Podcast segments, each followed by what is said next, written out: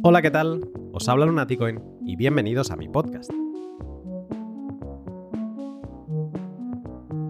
En el inexorable derretimiento de las divisas fiat, como el dólar o el euro, muchos empiezan a pensar en Bitcoin como una opción real y de emergencia para ir acumulando riqueza que no puede ser diluida por la mala gestión de gobernantes, bancos comerciales o centrales que además puede ser acumulada sin que nadie lo sepa y que puede ser guardada por uno mismo sin necesidad de cajas de seguridad ni cuentas en un banco. Pero como ya sabemos, empezar en Bitcoin no es fácil y ha quedado constatado en numerosos podcasts como el L176 en el que hablé con Carmen e Irina, que justo empezaban a dar el paso. Y es que Bitcoin genera muchas dudas sobre eso de que algo digital no pueda ser copiado y que esté realmente limitado a 21 millones de unidades. No se conoce tampoco la mecánica ni las apps para empezar a recibir fracciones de Bitcoin. Y no se entiende cómo es que se guarda. Hoy, junto a Arcad, vamos a centrarnos a entender qué es guardar Bitcoin, si cuando guardamos una moneda de oro significa que la ponemos en una caja fuerte o a buen recaudo, ¿qué significa guardar Bitcoin? ¿Qué, narices guardamos? Y con eso entendido, entraremos a valorar más de 14 formas o sistemas que existen para guardar nuestros Bitcoin de forma segura y así no sufrir nunca más por esta parte. Algunos de estos sistemas son ideas terribles, otros son ideas para principiantes y algunas son una ventana al futuro desde la que imaginar cómo cambiará la custodia de Bitcoin en los próximos años. El pod está grabado de menos técnico a más avanzado, intentando que nos acompañe todo el mundo en la parte inicial del pod, en la primera hora seguramente, y luego ya mm, tomamos otro tipo de formas de custodia que se hacen cada vez más complicadas. Este episodio es fruto del trabajo durante semanas y hay mucha tela por cortar, así que si cuando lo escuches te aporta valor y aprendes algo nuevo, la mejor forma que tienes de apoyarme es practicando el valor por valor y lo puedes hacer desde cualquier aplicación de podcasting 2.0 como Fountain o enviando un zap a la nota de publicación en Noster. Links de Fountain y Noster en la descripción. Esta semana pasada el contravalor más grande vía Boost que he recibido ha sido el de Libertad 2.0 con 103.000 sats y el siguiente mensaje por tu infatigable dedicación y por señalizar en medio de tanto ruido. Muchísimas gracias por este super boost que me ayuda un montón a seguir. Y también a otro anónimo que ha enviado 100.000 sats con la referencia Roosevelt. Solo eso. Me encantaría podérselo agradecer, así que si me estás escuchando y no te sabe mal, si me, puedes, eh, me lo puedes indicar por privado, será un, un, gustazo poder hablar contigo. En las palabras finales del pod te contaré mucho más sobre cómo ha ido el valor que he recibido las últimas semanas. Recuerda que si un contenido te ha aportado valor, el que sea, ponlo en cifras y házselo llegar a su creador, sea un pod, una imagen, un texto o lo que se te ocurra. Antes de dejarte con el pod, una mención rapidísima para mis sponsors que junto a mis Patreons me permiten pot a pot seguir eh, estando aquí, haciendo lo que más me gusta, trabajando en Bitcoin. A Hodel la página web donde podrás comprar Bitcoin de otros particulares sin ceder datos personales, sin perder la custodia de tus sats y sin que nadie que tú no quieras se entere que lo estás haciendo a Bitrefill, la página web donde comprar de todo pagando con Bitcoin, on-chain y Lightning y en un momento, en un periquete y también para recargar tu teléfono móvil. A CoinKite, los productores canadienses de los icónicos dispositivos Bitcoin con los que podrás hacer muchas de las cosas que hoy te voy a contar, así que es un buen capítulo para tenerles en consideración. Y BTC Prague, la conferencia más grande, el punto de unión de todos los bitcoiners europeos que sucederá del 7 al 10 de junio de este año en Praga, una ciudad maravillosa. Te hablaré más de ellas a lo largo del pot en fragmentos que he preparado específicamente para este episodio y con material de valor para que te lleves una pieza de contenido sobre lo que hacen. Pues bien, ahora sí, sin más, te dejo con el pot.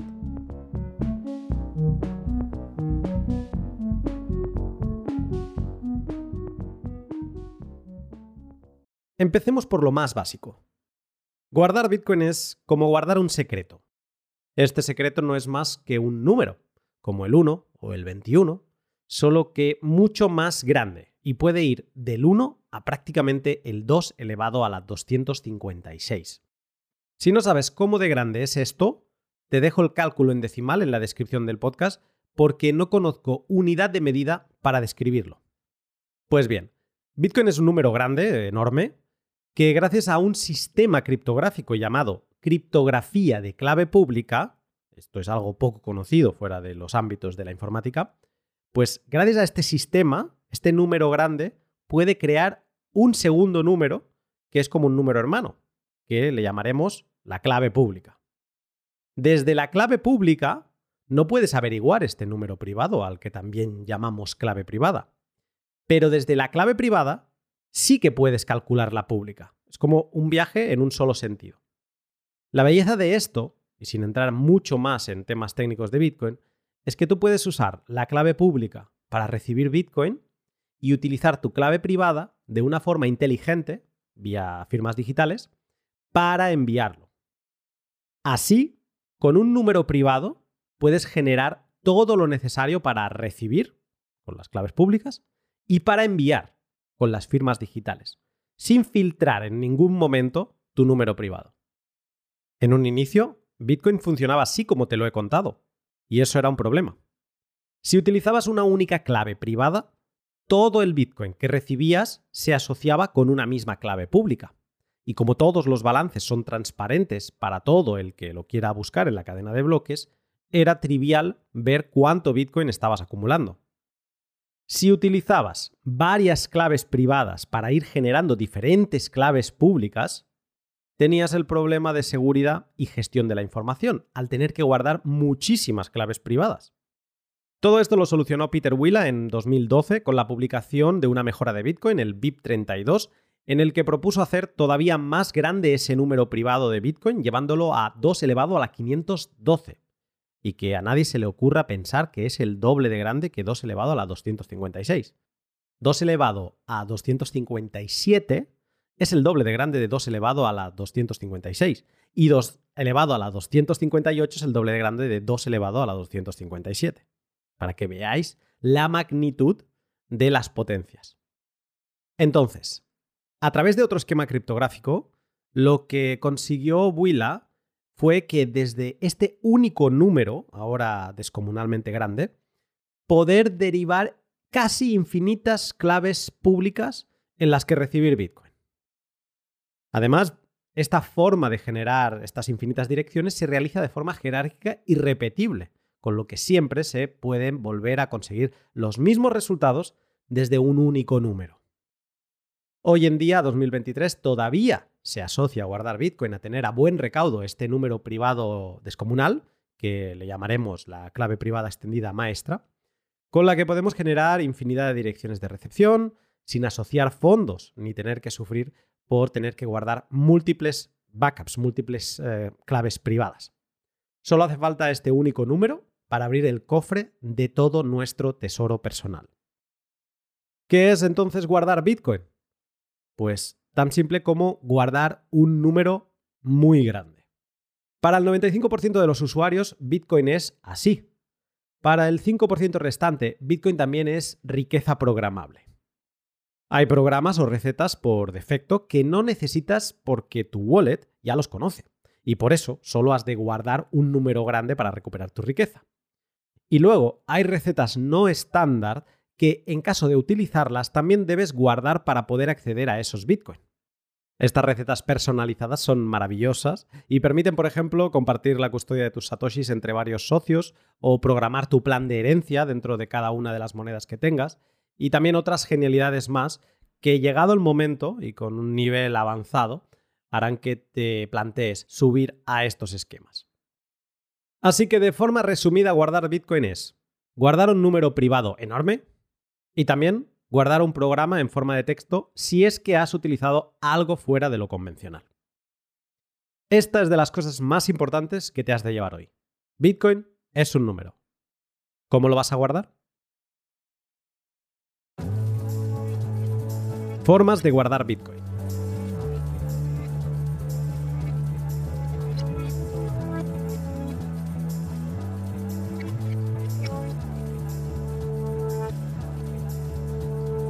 Como te podrás imaginar, guardar un número gigante de 2 elevado a la 512 no es tarea fácil fuera del reino de lo digital. Y es que es un reino que queremos evitar para guardar nuestro tesoro, demasiados malwares y virus informáticos al acecho.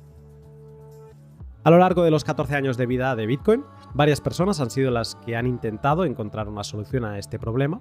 Y hoy en día, cuando hablamos de formas de guardar Bitcoin, nos referimos a todos estos sistemas que han ido apareciendo, algunos con mayor fortuna que otros, que nos permiten hacer portable algo que es digital para que viva fuera en el reino físico y así no estar expuestos a los ataques remotos ni al deterioro de discos duros u otros medios informáticos. Aunque muchos de los sistemas cumplen la función de hacer física nuestra clave privada, no todos son igual de buenos en seguridad.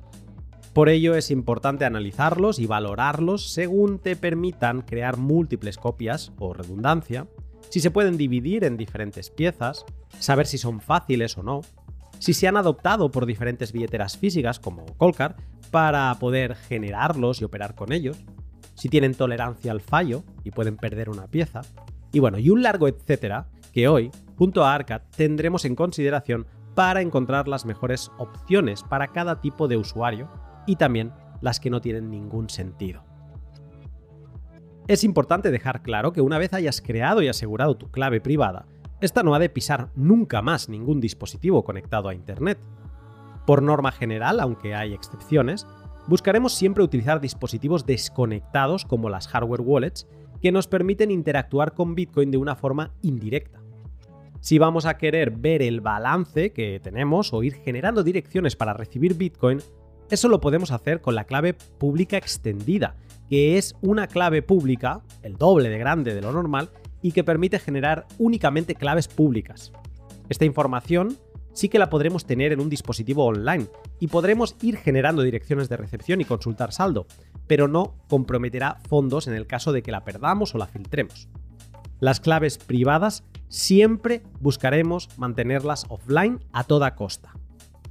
Si estamos empezando y vamos a custodiar menos de dos salarios mínimos, podemos aceptar iniciar nuestra andadura desde una wallet de software que nos descargamos en nuestro móvil y que nos crea nuestras claves privadas en un dispositivo conectado a Internet.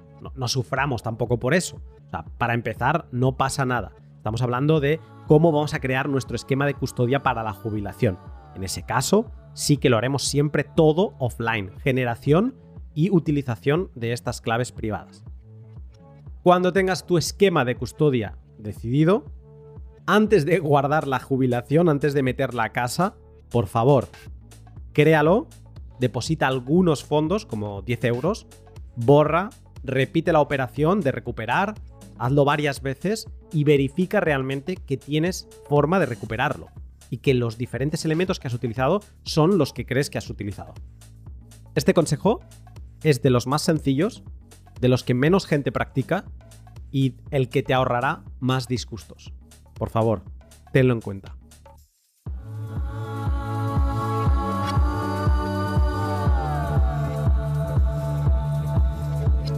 Esquemas de custodia centrados en la clave privada, sin receta. En esta primera sección es donde estará el 95% de los bitcoiners soberanos, de los que guardan sus propios bitcoins. Y en ella despiezaremos las siguientes formas de guardarlos. Empezaremos por las Brain Wallets, luego las Paper Wallets, el archivo wallet.dat, las semillas de 12 o 24 palabras, la opción de dividir la semilla, passphrase, CityXOR, Shamir Secret Sharing y MPC. Y después tendré un apunte para Codex 32. No la vamos a comentar más, seguramente sea como nuestra primera forma de custodia no recomendada de ninguna de las maneras, que es las Brain Wallets. Son una idea totalmente descabellada. ¿Por qué, Arcad?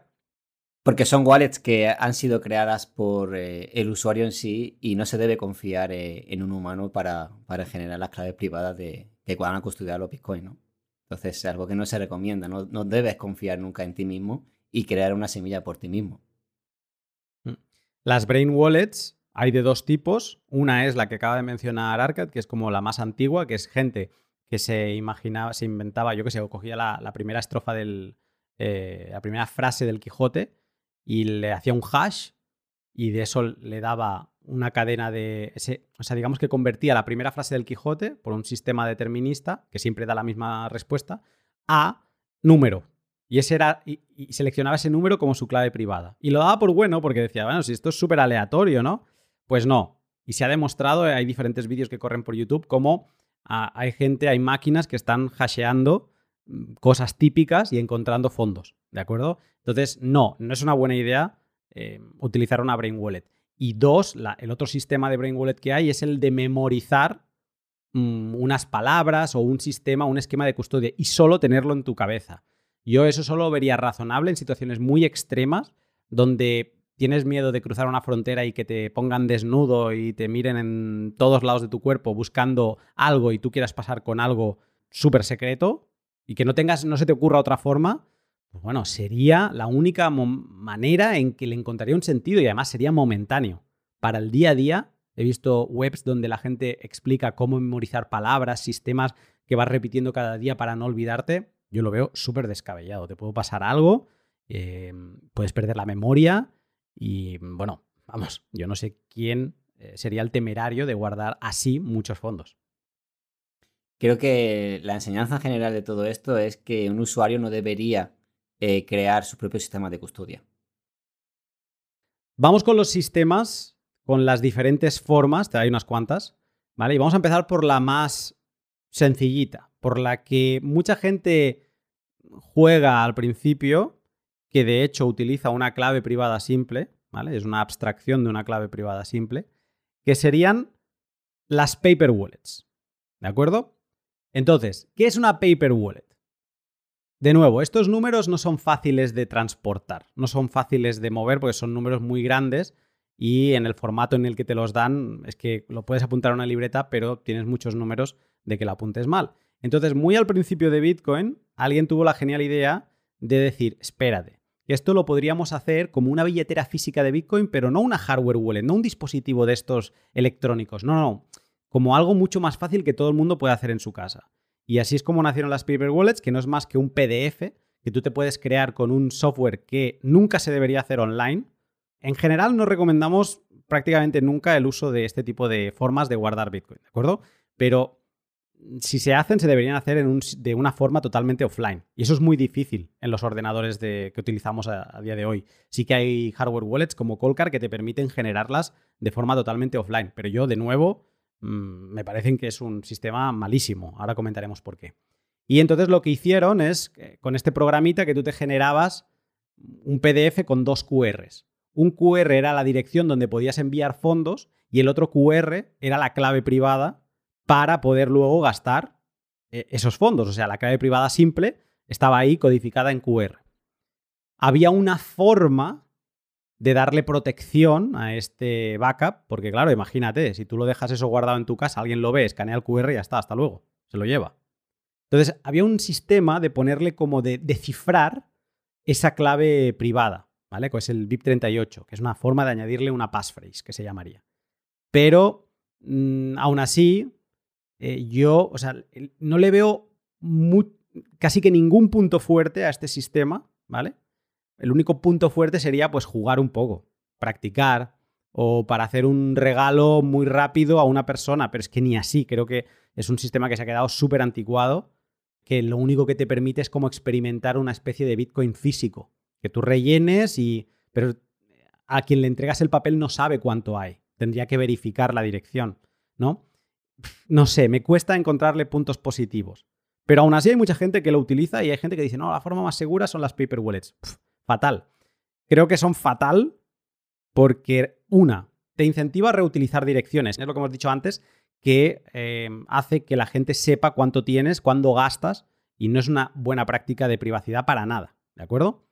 Luego, le puedes añadir passphrase, pero es que todo el sistema que utiliza, que utiliza el, el formato WIF, que es el Wallet Import Format, todo este formato está quedando como en desuso. Muchas wallets te permiten importarlo, como Electrum y demás, pero es un formato que es que no, presenta ninguna ventaja de seguridad ni de portabilidad. Entonces, la gente cada vez lo utiliza menos y aparte que es muy inseguro, porque tú tienes un backup en un, esquema de custodio en físico, pero te estás obligando que cada vez que lo quieras utilizar, lo tienes que poner online, en alguna wallet. No existen hardware wallets o Colcar te lo genera, pero Holcar no te importa una paper wallet fácilmente. Entonces, a la hora de importar para mover esos fondos, siempre acabas moviéndote en un entorno online. Sí que alguien podría decir, bueno, me lo importo en un Electrum que está desconectado de Internet. De acuerdo, se puede hacer. Pero mucha gente que yo veo relacionándose con este tipo de formas de guardar Bitcoin, no me da la sensación que estén relacionados con una forma de operar en un entorno seguro. Entonces, no me gusta nada. Y entonces, yo en general diría que no es un esquema para guardar Bitcoin que recomiende. Me parece que conocerlo no está mal, hay algunos papeles que te los hacen con hologramas y aquello que brillan y parece como una cosa más seria. Incluso hay productos comerciales, como serían Wallet Crypto, que te siguen vendiendo una cosa que no deja de ser una paper wallet un poco más bonita. Y es que yo no, yo no le veo sentido. A día de hoy, en 2023, no tiene ningún sentido. Sí, yo me imagino en el pasado eh, cómo lo harían la gente, ¿no? La mayoría lo generaba por internet en, páginas web específicas para esto. Confiaban en el que el código estaba bien escrito en esa página web y ahí dejaban fondos. Luego lo imprimían y listo, ¿no? Sí que podías cargártelo eh, offline y luego poder generarlo, pero tenías que, tenías que confiar en, algún sistema que estaba utilizando en internet. Y la mayoría hacía esto. Eh, luego, como tú bien dices, esto, ah, digamos que incentivaba el reuso de direcciones. ¿Por qué? Porque si no quisieras reusar direcciones, tendrías que crear un paper wallet por envío de fondos a, digamos, a ti mismo, ¿no? Entonces tienes que generar un, par de claves por cada ucho que estuvieses almacenando. Imagínate, pues, eh, tener 8, 10, 20 uchos en 20 paper wallets y tener que gestionar eso. Luego, aparte, si no te quedaba otra también que imprimirlo, tienes que imprimirlo porque si quisieras tú copiarlo a mano, podrías tener varios errores. Y ya olvídate de poder, eh, poder plantearte el imprimirlo en metal, porque también la equivocación podría ser eh, gigante, ¿no? Creo que hay muchos todavía que están utilizando paper wallets, pero, pero son personas que en su momento, hace años, lo almacenaron así y ahora mismo es tan cómodo. Eh, pero al que empieza ahora no lo recomendaría para nada. Y aún así, el que, el que quiera digamos, deshacerse de esos paper wallets y utilizar eh, esos fondos en un hardware wallet, hay herramientas, como tú bien dices, y una de ellas es Sparrow, que lo hace facilito, escaneando el código QR y enviándolo directamente a la dirección que tú. Aún así, recordar que para hacer todas estas cosas hace falta tener un entorno seguro. Estamos todo lo que sea gestionar números privados de Bitcoin en un ordenador online, no lo vamos a querer hacer en un entorno donde también tenemos Netflix instalado, donde nos descargamos juegos y demás porque en cualquiera de estas cosas puede haber un malware y no sería la primera vez, hemos, de hecho lo hemos escuchado varias veces, que alguien nos escribe que le han volado fondos de una hot wallet que tenía en el ordenador. ¿De acuerdo? Así que precaución ahí. Vamos con la siguiente forma. De momento, esta forma valía la pena también tratarla porque es una forma de custodiar Bitcoin con estas private keys simples. A partir de ahí pasamos a otra división que ya trabaja sobre todo desde 2016 en adelante, ya trabaja con claves privadas extendidas. Y vamos a hablar de un formato que yo creo que no se utiliza mucho como para custodiar a largo plazo, pero también seguimos viendo gente de hace años que nos viene con este tipo de wallets y algún problema relacionado, ¿vale? Que serían los formatos del wallet.dat. El wallet.dat es, es, un archivo digital. No estamos como en las paper wallets que estábamos en el mundo ya offline, sino volvemos al digital. Ya sabéis lo que no nos acaba de convencer. Pero bueno, es el formato que se viene utilizando desde 2009. Bueno, no sé si en el inicio eran ya así, pero bueno, desde muy pronto en Bitcoin, que es el formato que te crea eh, Bitcoin Core, ¿no? El cliente que nos dejó Satoshi. Pues eh, ese cliente que servía para la aplicación que te descargabas para empezar a utilizar Bitcoin, la billetera por defecto, pues te genera un archivo que se llama wallet.dat, que también admite algún tipo de cifrado en las claves privadas. ¿De acuerdo? O sea, que te permite una cierta protección. Y ese archivo es el que mucha gente de los que empezaron pronto guardaba y guarda. Cuando sale la famosa noticia de que una persona está buscando en un vertedero un disco duro con no sé cuántos miles de Bitcoin, lo que está buscando es un wallet.dat que tenía ahí dentro. ¿De acuerdo? Luego llegaron otras wallets con sus otros formatos, pero a día de hoy Bitcoin Core sigue utilizando este mismo formato. Entonces es un formato que es importante eh, destacar. Arcad, ¿qué más me podrías contar de wallet.dat? Bueno, que en un primer momento, eh, cuando tú generabas ese archivo de, wallet, te generaba un par de claves, que era la, clave privada y la clave pública. Entonces, en el momento. Eran claves simples, no eran las extendidas todavía. Exactamente. Entonces, en el momento que tú, eh, si enviabas desde esa wallet o recibías eh, en esa wallet, pues eh, esas, claves, ese par de claves cambiaban. Entonces, tú lo que tenías que hacer es un backup manual de ese, de ese archivo para poder actualizarlo. En el caso de que no, no hiciese esa actualización de, ese backup, pues no podría acceder a los fondos nuevos. Entonces tenía que hacerlo manual. Por cada envío que recibieses o enviases, tenías que hacer un backup de nuevo de ese archivo. Y luego introdujeron eh, como 100 eh, grupos de claves, en el que, bueno, pues ahí ya no hacía falta, eh, digamos, hacer un backup después de, hacer un envío, de recibir un envío solamente que cubría 100 claves. Entonces tendrías que estar atento para ver cuándo llegabas a ese número para poder hacer un backup. O sea, requería mucha interactividad por parte del usuario y aparte que era un archivo digital. Tienes que hacer eh, eh, backups en USBs o en otras máquinas y claro, eso conlleva eh, un peligro también, ¿no? De hecho, bueno, como bien decías, hay mucha gente que sigue apareciendo por ahí en el que tiene, tiene ese, ese archivo, pero no tiene la contraseña, ¿no? En ese momento no se le daba el valor a Bitcoin eh, de lo que era, la gente tenía ese wallet.dap en su ordenador y bueno, pues iba consiguiendo eh, Bitcoin pues, pues de Faucet, que le daban Bitcoin gratis o, de cualquier tipo de juego online o de, o de, por ejemplo, haber comprado, que se podía comprar por PayPal. Digamos que era fácil, ¿no? La, gente no valoraba realmente lo que era Bitcoin en ese momento.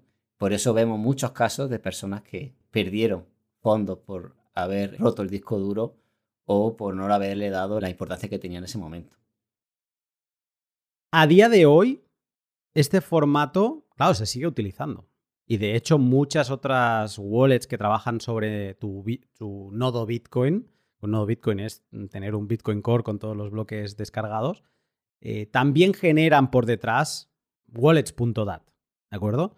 Pero, ¿crees que sigue teniendo lógica que alguien empiece su camino en Bitcoin, pues descargándose este Bitcoin Core, no para tener un nodo, que eso yo sí que le veo mucha lógica, pero para crearse una wallet ahí y guardar sus fondos en un archivo digital como el wallet.dat? Eh, la verdad es que no, sobre todo por las opciones que tenemos. Tenemos wallets que funcionan mucho mejor y que además te permiten custodiar los fondos guardando un backup de forma analógica, sin tener que guardar ningún archivo digital, sino que tú puedes copiar esa clave, esas claves en un papel o en otro medio y poder guardarlos sin que tenga que pasar eh, por un ordenador o, una máquina online o offline, lo que sea. Porque el problema, aunque esté cifrado, es que hay un momento donde lo vas a descifrar. Hay un momento donde vas a tener que teclear esa clave para enviar Bitcoin. ¿no? Vas a querer enviar y te va a decir, bueno, ponme la contraseña de esto para descifrar la, clave privada y poder firmar. Entonces la vas a teclear y si tú tienes el ordenador comprometido, ya van a tener el wallet.dat y van a estar esperando a que escribas la contraseña y cuando la escribes ya está. Ahí sí, habrás enviado esos bitcoins, pero los siguientes que salgan no los vas a haber enviado tú, ¿no? Entonces, yo creo que ese es uno de los peores puntos del wallet.dat para guardar fondos a largo plazo, que es un poco lo que venimos a hablar hoy aquí, ¿no? De esquemas de custodia que te dejen tranquilo y que en el peor de los casos, claro que yo, yo mismo utilizo a veces servicios custodial como Albi porque me dan una utilidad muy grande, pero para guardar 100, 200 dólares no más.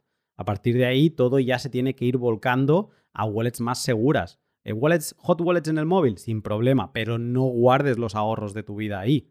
No guardes más de eso, 300, 400 dólares, porque has de pensar que lo puedes perder, ¿no? Entonces, por eso estamos hablando hoy aquí y yo, como tú, creo que el wallet.dat está un poco ya anticuado. O sea, para guardar fondos en gran en masa, yo creo que no es el adecuado. Te interrumpo un momento para hablarte de dos de los sponsors que hacen posible este podcast.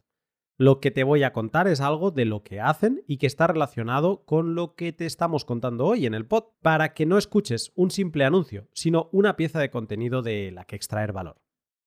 Hodel Hodel es una página web en la que puedes comprar Bitcoin de otros Bitcoiners como tú, sin ceder ningún dato personal. Realmente Hodel Hodel se apoya en una forma de custodia de Bitcoin para crear una especie de mercado de pueblo, un mercado de pueblo digital entendiéndose un mercado pues como un sitio donde cualquier persona puede ir a poner una oferta, tanto de venta como de compra. Y también puede ir como visitante a ver qué ofertas hay para tomar una u otra. La forma de custodia en la que se apoya es la multifirma, de la que te hablaré más adelante, la primera de las opciones con clave privada más receta, y es que cuando compras de un particular un millón de satoshis, el vendedor primero los ha de enviar a un multifirma 2 de 3 que se crea durante la aceptación de la oferta. Ese multifirma está gestionado por ti, como comprador, por el vendedor y por Hodel Hodel como intermediario observador. Y necesita dos firmas para que ese millón de SAT se mueva. Después de que Hodel Hodel te diga que ha recibido los satoshis acordados, es cuando le puedes hacer el pago e indicarlo en la plataforma. Si pasado un tiempo el vendedor no libera los fondos, Hodel Hodel puede revisar contigo el documento que demuestre que has hecho el pago y, junto a tu clave, liberar los fondos. Así de fácil es comprar de otro particular sin sufrir por ello, sin que el exchange tenga el poder sobre esos fondos en ningún momento y desde una estructura nativa Bitcoin. Tienes más información en el link de la descripción. Y CoinKite. Esta semana tiene muchísimo sentido hablar de CoinKite, que es el fabricante canadiense de dispositivos para la custodia de Bitcoin y es el sitio donde querrás acudir para encontrar la wallet física que resuelva tus necesidades. Creo que su Colcar Mark IV debe ser de los dispositivos que más formas de custodia de las mencionadas hoy aquí te permite practicar, si no es el que más. Con Colcar podrás generar, por ejemplo, paper wallets, que ya hemos dicho que no son las más aptas, pero si le quieres echar un vistazo para ver cómo lucen, pues en Colcar lo puedes hacer. Podrás importar claves privadas extendidas, podrás generar semillas de 12 o 24 palabras, utilizar passphrase, utilizar SIT-XOR, que salvo error creo que son los únicos que lo permiten. También gestionar multifirmas y ya están trabajando para tener mini script. Eso en la Colcar Mark IV, que también dentro de poco sale la versión nueva, la Q1, que ya está lista para reservarse, y si tu nivel todavía es de principiante, puedes empezar con TapSigner, que no te permitirá hacer todo lo que he mencionado, pero sí que te dará una mayor seguridad para tus satoshis.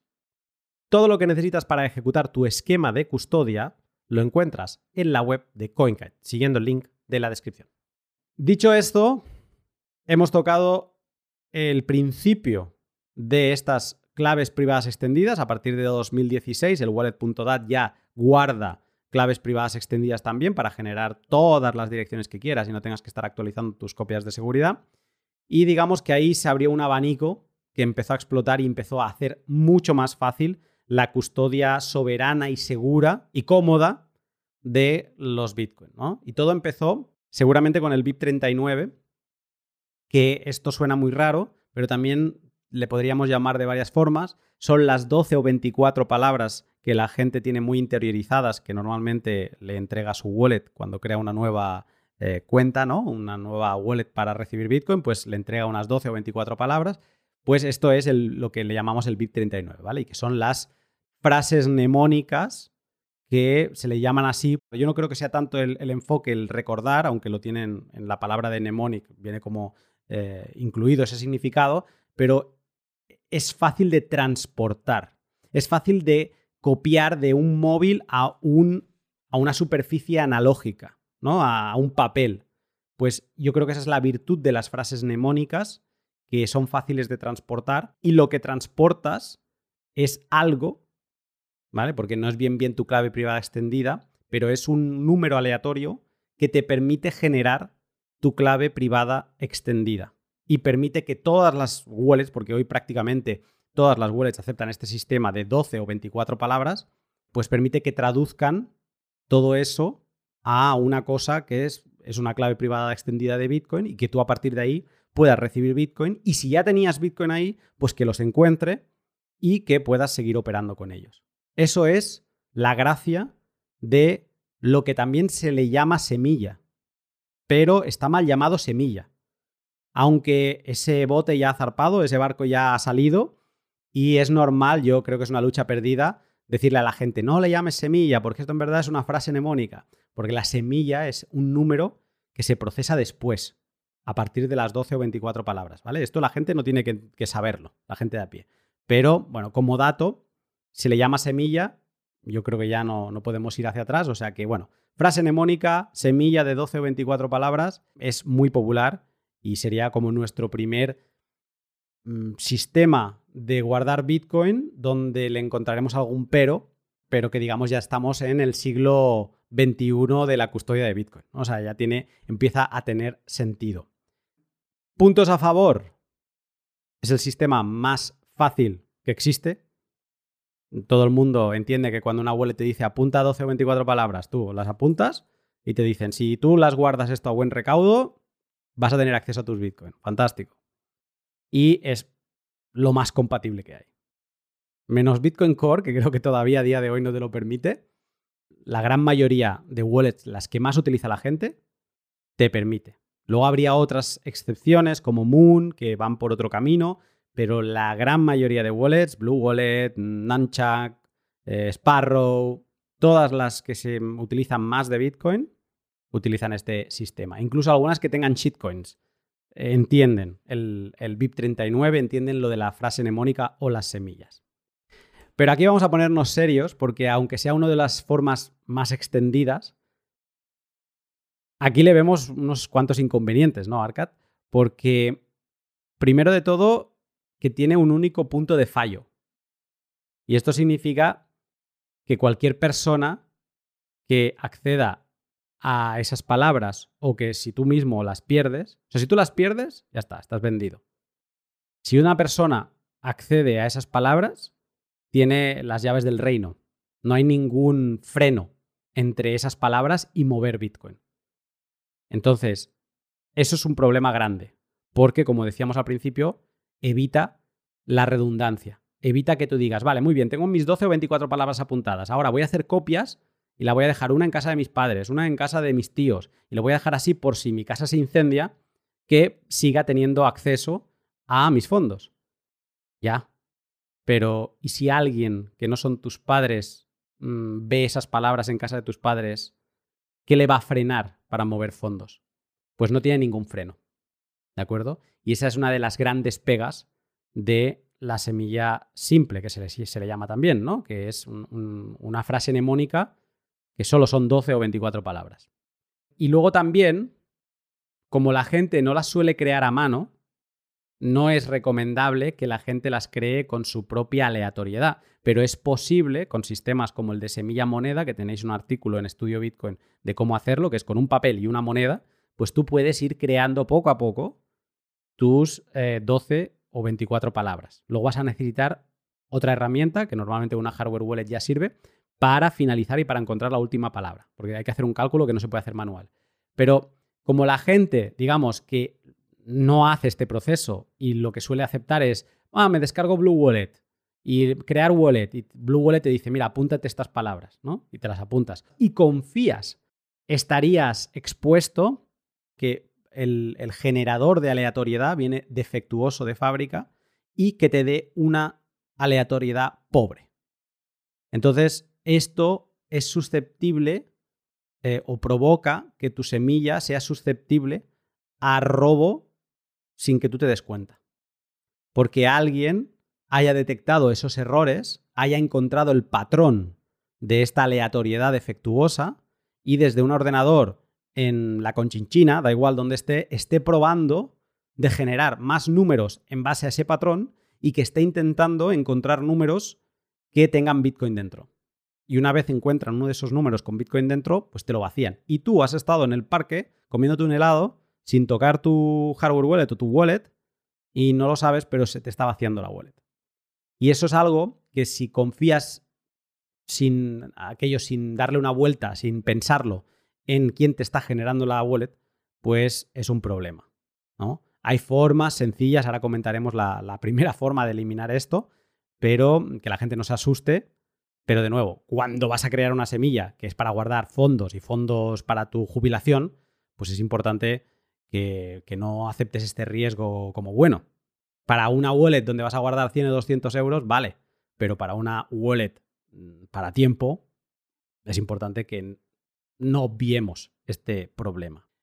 Entonces, estas semillas simples van dirigidas sobre todo a un público que empieza, es lo primero que se encuentran, es muy fácil de entender, ¿vale? aunque no tengan ni idea de que debajo hay una clave privada extendida, pero la gente entiende unas palabras, sabe que eso es como la password y lo guarda, entonces yo creo que ese tiene ese punto que, que está bien, pero yo diría, si vas a empezar y vas a toquetear y vas a estar un año acumulando a lo mejor tus primeros mil euros en Bitcoin, sin problema, adelante, esta es tu forma. Si vas a meterte de cabeza y vas a empezar a meter 10.000 euros, eh, 100.000 dólares, esta forma no es la que tienes que escoger. Mm, hay otros sistemas que te protegen de cosas que hemos dicho y tendrías que apuntar a ellos. Sí, bueno, yo diría aquí como ejemplo que eh, guardar una semilla de 12-24 palabras sería equivalente a guardar eh, un lingote de oro en alguna localización. Si alguien accediese a ese lingote o a esa copia, accedería a los fondos, lo cual genera eh, mucha incertidumbre para el que lo guarda. Aquí ya, como tú bien decías, la redundancia va en contra, aunque también sería necesaria porque tampoco te puedes estar a una, es decir, eh, tener solamente una copia y depender de esa copia. Tienes que generar redundancia, pero aquí cuanta más redundancia, más perjuicio puede llegar a tener porque se amplían los puntos de ataque. Y sí, quizás eh, para el, que inicia sería la, forma, primera forma de entender cómo guardar sus fondos sin complicarle mucho la vida, pero con vías a mejoras en cuanto a su backup. De hecho, muchos, la mayoría de los que empiezan, empiezan con esta semilla de 12-24 palabras y empiezan así. Es fácil de entender y, quizás a lo mejor, pues, eh, no enseñarle métodos más complejos al principio porque se pueden saturar, ¿no? pero siempre que sea en vías de una mejora. Es importante este punto, que la gente no se agobie, porque no hace falta más si estás empezando. Si vas a comprar 50 euros, 100 euros para probar, incluso ya te digo, o sea, yo pondría que hasta 1000 euros no te empieces a plantear subir el nivel. Pero que no te agobies, que está muy bien. Lo importante es empezar. Y de hecho puedes empezar, como hemos dicho antes, con testnet para romper el hielo y mover. No te agobies, es una buena forma de inicio. Simplemente has de saber que para tus fondos, tus ahorros de largo plazo, no es la forma. Y me da igual que lo tengas en una hardware wallet, me da igual que lo tengas en una hot wallet. O sea, aquí no hago, o sea, no hago diferencia, no hago distinción. Eh, si vas a guardar muchos fondos, no es la opción. Hay gente, Arcad, y tú lo sabrás, que, como nosotros, piensa y dice, Sí, ya me he dado cuenta que tener 12 o 24 palabras sin mayor protección no es bueno para crear redundancia, para crear varias copias de seguridad. Pero hay pensado que tengo un sistema bueno. Y eso nos lleva a la siguiente forma de custodiar Bitcoin. Y es muy común. Es muy común. Y es la de dividir tu semilla. ¿De qué trata este sistema? Bueno, es el mismo sistema que acabamos de explicar, de tener tu mm, frase mnemónica de 12 o 24 palabras como antes, pero ahora lo que hacemos es la dividimos físicamente. La escribimos en un papel y tenemos una columna de 12 y la, las, de la palabra 13 a la 24 a la derecha, ¿no? O si es una de 12, pues 6 y 6. La dividimos en dos partes. Hay gente que la divide en cuatro partes. O sea, las formas, la cantidad de división es la que tú quieras. La divides y guardas copias. Pues mira, una copia me la quedo yo. Otra la pongo en casa de mis padres. De la copia 2, también la pongo en. Otra, otra copia la pongo en casa de mis tíos. Y la, mi copia 1 la voy a guardar también en Dropbox. Yo qué sé, por poner un ejemplo. ¿Vale? Eso es lo que es dividir una semilla. Arcad, cuéntame más. Aunque es un método simple, y creo que es el método que le viene al principio a la cabeza a cualquiera, por ese, esa incertidumbre de decir, bueno, eh, yo he guardado 12, 24 palabras, pero si alguien accede, eh, ¿qué va a pasar? Pero lo primero, lo primero que se le viene a la cabeza al usuario es dividir la semilla. ¿Qué pasa? Que ahí está ganando en cuanto a que si alguien accede a una de las partes de esa división, no va a poder acceder a los fondos. Pero también eh, tiene problema el, el, el custodio, porque si pierdes alguna de las partes que tú has ido dispersando, bye bye. Perderás los fondos porque te faltará una parte. Y eh, en el caso también podrías decir, eh, puedo crear redundancia. Imagina que has dividido la semilla en, en cuatro partes y ahora quieres crear redundancia y lo guardas en ocho partes. Pues ahí muchas más cosas a guardar y también te estás exponiendo a perder fondos. Es decir, eh, aunque estás eh, limitando a alguien a acceder a los fondos, también te estás limitando a ti de acceder a los fondos de, e, en un futuro, ¿no?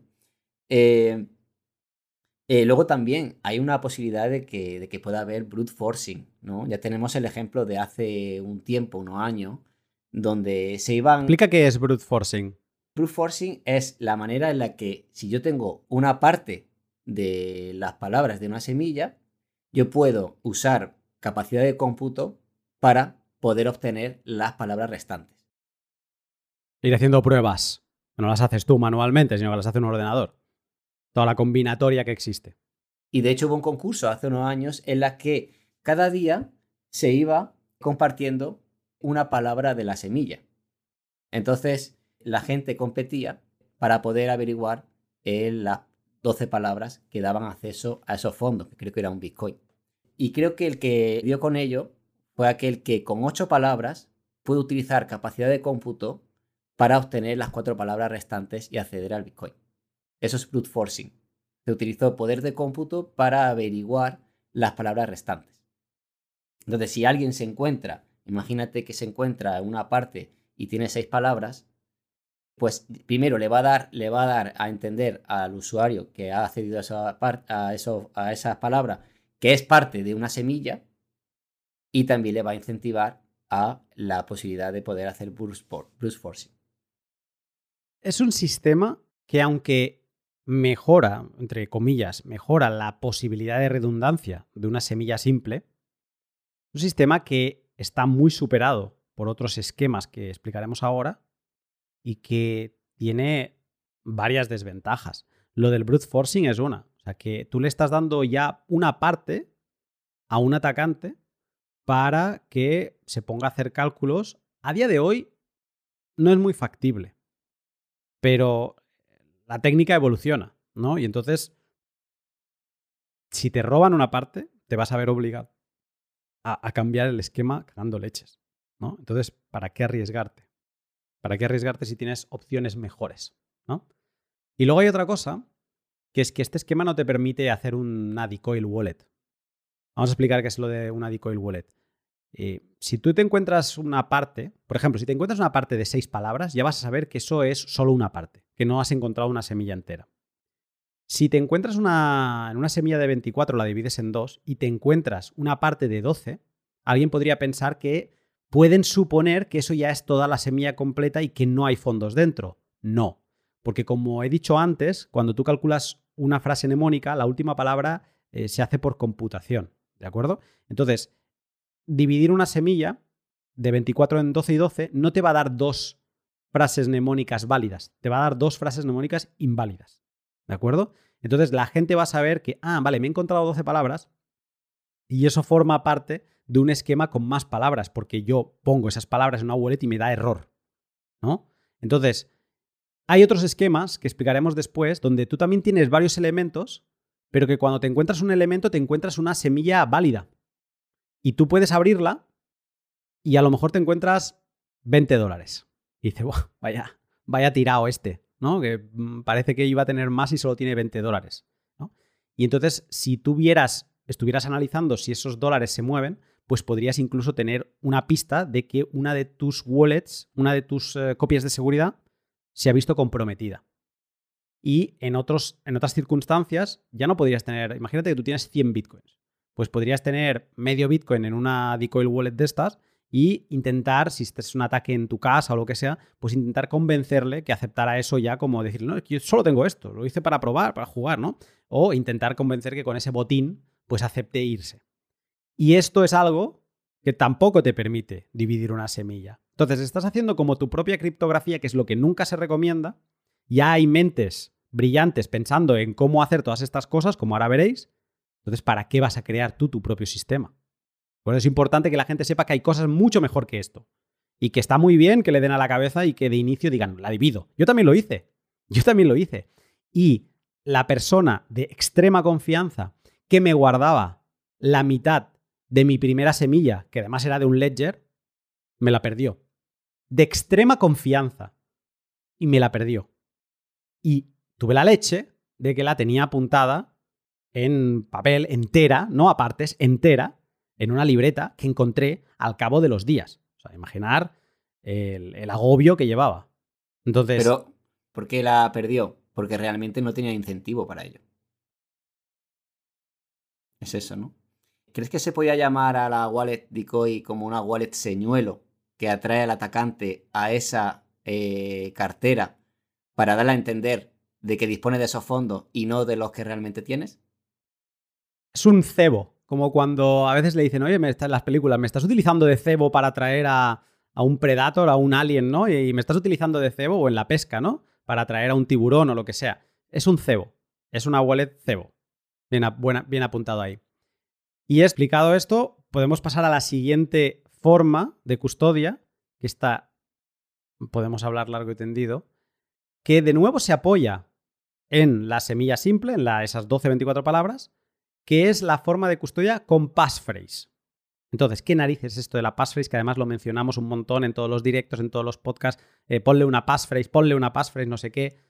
Bueno, la gente puede haber escuchado de la passphrase también como la palabra 13, si tu esquema es de 12 palabras, o la palabra 25, si tienes 24. Esa palabra de más que te puedes inventar tú en la creación de una wallet y que te aporta una mayor seguridad. ¿Pero cómo?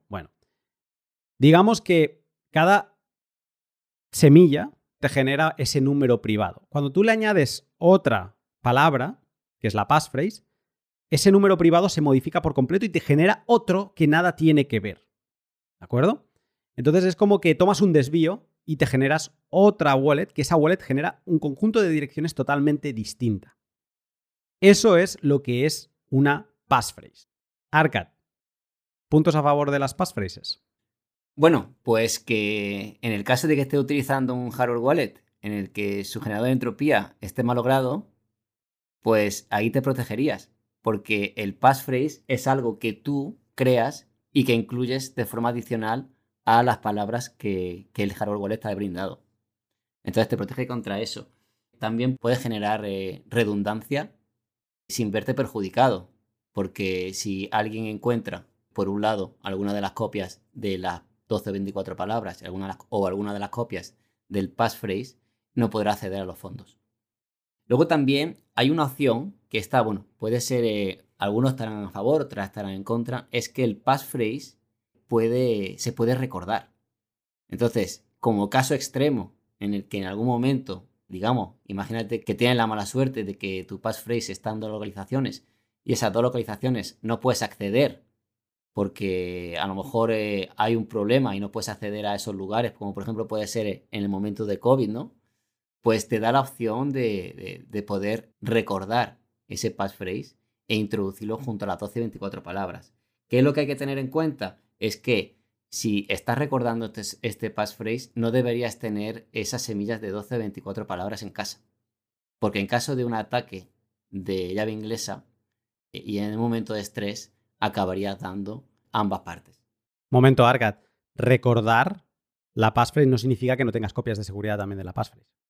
O sea que es, es importante, la gente dice, no, yo una semilla y luego la passphrase en mi cabeza únicamente. No, ya hemos dicho que no. yo el ejemplo que siempre pienso es que un día vas caminando por la calle, no te das cuenta, estás muy cerca de, de por donde pasan los coches y un retrovisor de un autobús te pega una hostia en la cabeza y pierdes la memoria. Eso nos puede pasar a todos. Conozco algún caso. Entonces, cuidado ahí, que tú encuentres el sistema donde tú no tienes en tu casa la semilla, la tienes en un sitio seguro. Y tú en tu casa tienes en tu cabeza la passphrase. Fantástico, pero también ten en otros sitios copias en escrito o copias que puedas acudir si te olvidas. Sí, es una posibilidad. O sea, no, no, no, tienes que depender de tu memoria. Nunca vamos a abogar por, por depender de tu memoria. Porque nuestra memoria es, eh, no hay que confiar en ella, ¿no? Entonces, esto sería como un plan, o sea, un plan C que te permite el passphrase, ¿no? Es decir, si tú tienes esa opción, pero no estás dependiendo de ella.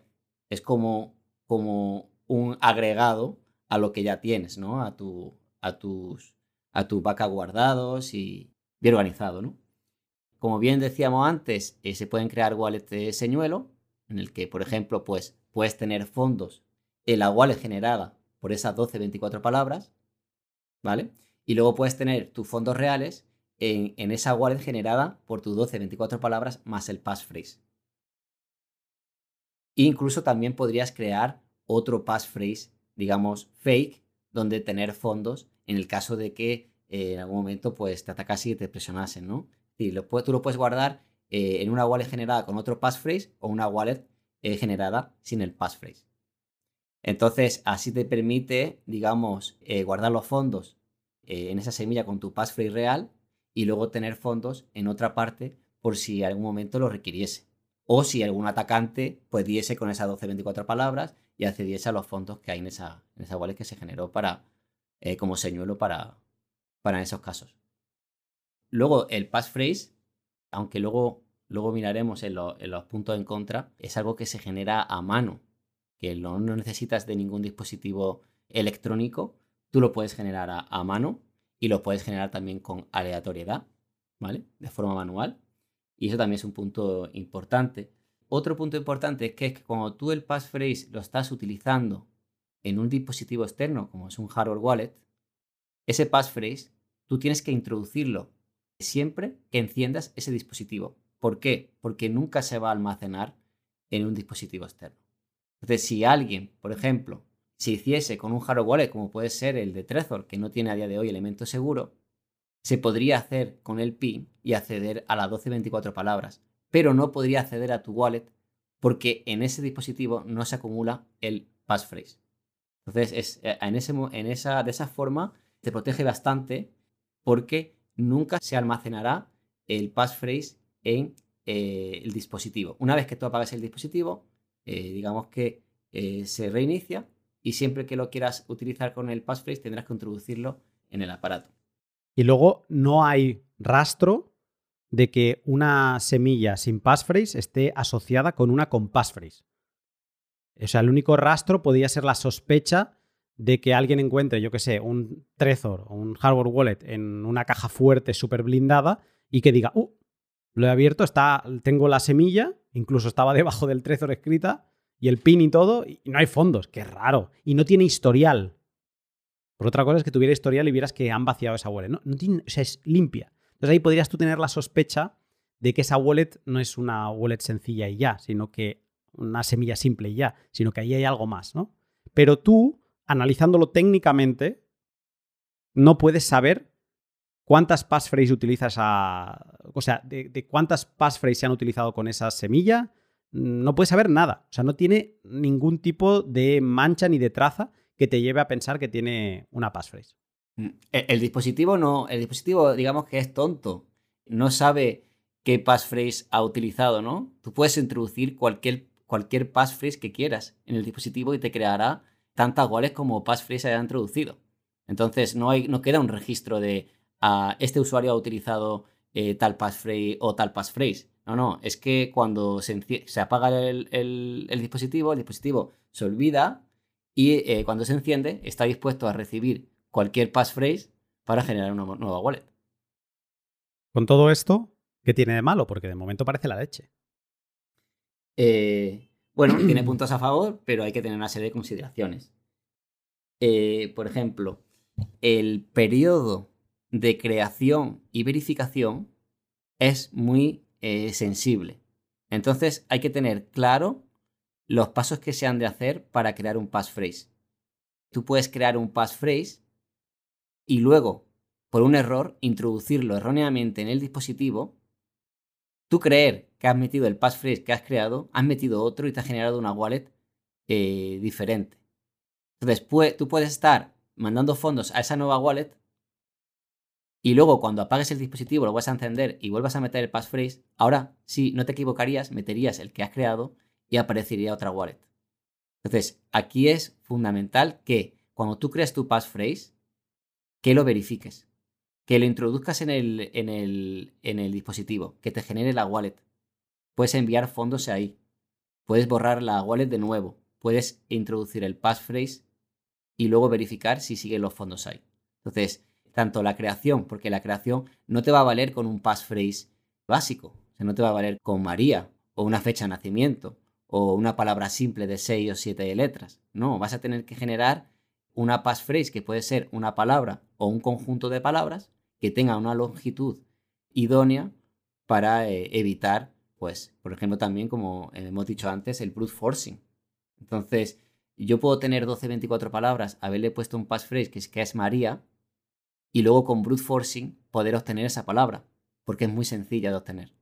Entonces, no se recomiendan passphrase que sean simples y que estén relacionadas con nosotros, ¿no? Entonces, hay por ahí un cuadro en el que nos indica cuál sería la longitud idónea para generar nuestro passphrase. Luego, otro punto importante es que es sensitivo a mayúsculas, minúsculas, espacios. Entonces, tú puedes tener un passphrase que es María minúscula y María en mayúscula y generar cuáles diferentes. Entonces, ahí es sensitivo, tienes que tenerlo en cuenta a la hora de copiarlo, hacer el backup, pues que se indique si está en minúscula o mayúscula. Y eso va a ser importante luego para el plan de herencia, que no vamos a entrar. Entrar. Luego también el tema de los espacios. Tú puedes eh, colocar cuatro palabras como un passphrase con o sin espacios y generar cuales diferentes. Así que si lo copias, tienes que indicar también que hay espacios entre palabras. Eh, luego, aparte, bueno, cuando creas un passphrase, vas a generar más partes que tienes que guardar. Si es envía 12, 24 palabras, pues tienes que guardar solamente una parte. Y ahora con passphrase tienes que guardar dos partes y encima crear redundancia. Las 12, 24 palabras y el passphrase. ¿Para quién es este tipo de forma de guardar Bitcoin? Yo creo que sería para el usuario promedio y es la evolución natural de guardar los fondos en una semilla de 12-24 palabras a guardar los fondos en una semilla generada por 12-24 palabras más el passphrase. Creo que es, digamos, la evolución eh, natural, pero el usuario ya tiene, tiene que manejar un poquito más eh, de, cómo funcionan las wallets, ¿no? Eh, tiene que aprender de cómo generar una passphrase segura, de cómo introducirla en el dispositivo y de cómo verificarla. Cómo verificarla varias veces hasta entender lo que está haciendo para poder así eh, guardar los fondos con, solvencia. ¿no? Entonces, digamos que tiene que saber y luego también tiene que hacer eh, ese proceso de creación y verificación, pues hacerlo de forma adecuada y con mucho cuidado. Antes de seguir a la siguiente forma, quiero abrir un pequeño debate contigo porque el sistema de passphrase es de los que a ti y a mí nos gusta más porque después de mucho tiempo, mm, viendo pues todas las opciones que hay, al final te acabas dando cuenta que es de las formas más sencillas de hacerlo. Se tiene que hacer bien, es el problema. También tenemos casos de gente que nos ha venido diciendo, es que yo sé la passphrase que puse, y pongo esa passphrase y no me encuentra los fondos. Y seguramente es que él tecleó una tecla mal y lo dio por buena, no lo revisó y ya está, ya los tienes perdidos. ¿Vale? O sea, mm, es muy difícil, se pueden hacer ataques de brute forcing que trabajen sobre unas palabras y eso también lo hemos hecho, pero em, es, eh, bueno, te la juegas mucho, por eso hay que verificar muy bien.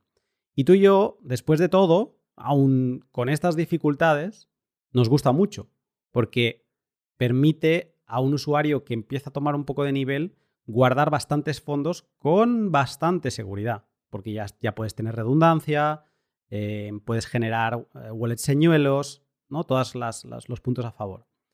Pero luego tienes gente como Jameson Lop, una institución en todo esto de la seguridad de Bitcoin, que lo pone este sistema como una solución mediocre.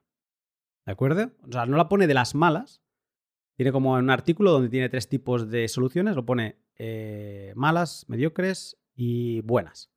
Y pone la passphrase en las mediocres. Y luego también, gracias a Counterweight, que Noster me ha dejado un mensaje que me lleva a un, post de Staker News de un usuario que se llama Pilar, con doble L. Dice, traducido, dice, ignorando los detalles técnicos de bajo nivel, una clave simple, como sería una semilla, ¿no? Más passphrase, es un, como un multifirma 2 de 2. Llegaremos luego al multifirma. Y se desalienta normalmente el uso de este tipo de esquemas, por buenas razones. Obtienes más seguridad contra los atacantes si mantienes eh, semilla más passphrase almacenada de forma independiente. Pero, y esto es un gran pero, has aumentado considerablemente las opciones de quedarte, o sea, de bloquearte a ti mismo de tus propios fondos.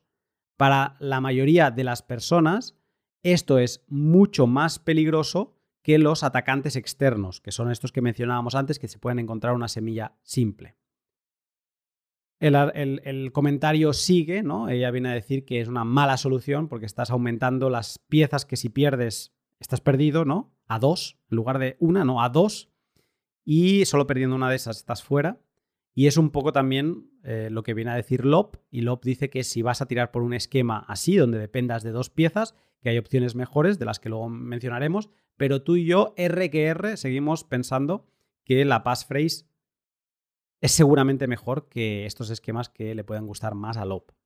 ¿Por qué? Bueno, se necesitan dos partes. Si una de las partes la pierdes, pierdes el acceso a los fondos. Pero eso se puede mitigar a través de la redundancia. Aquí la redundancia no te perjudica.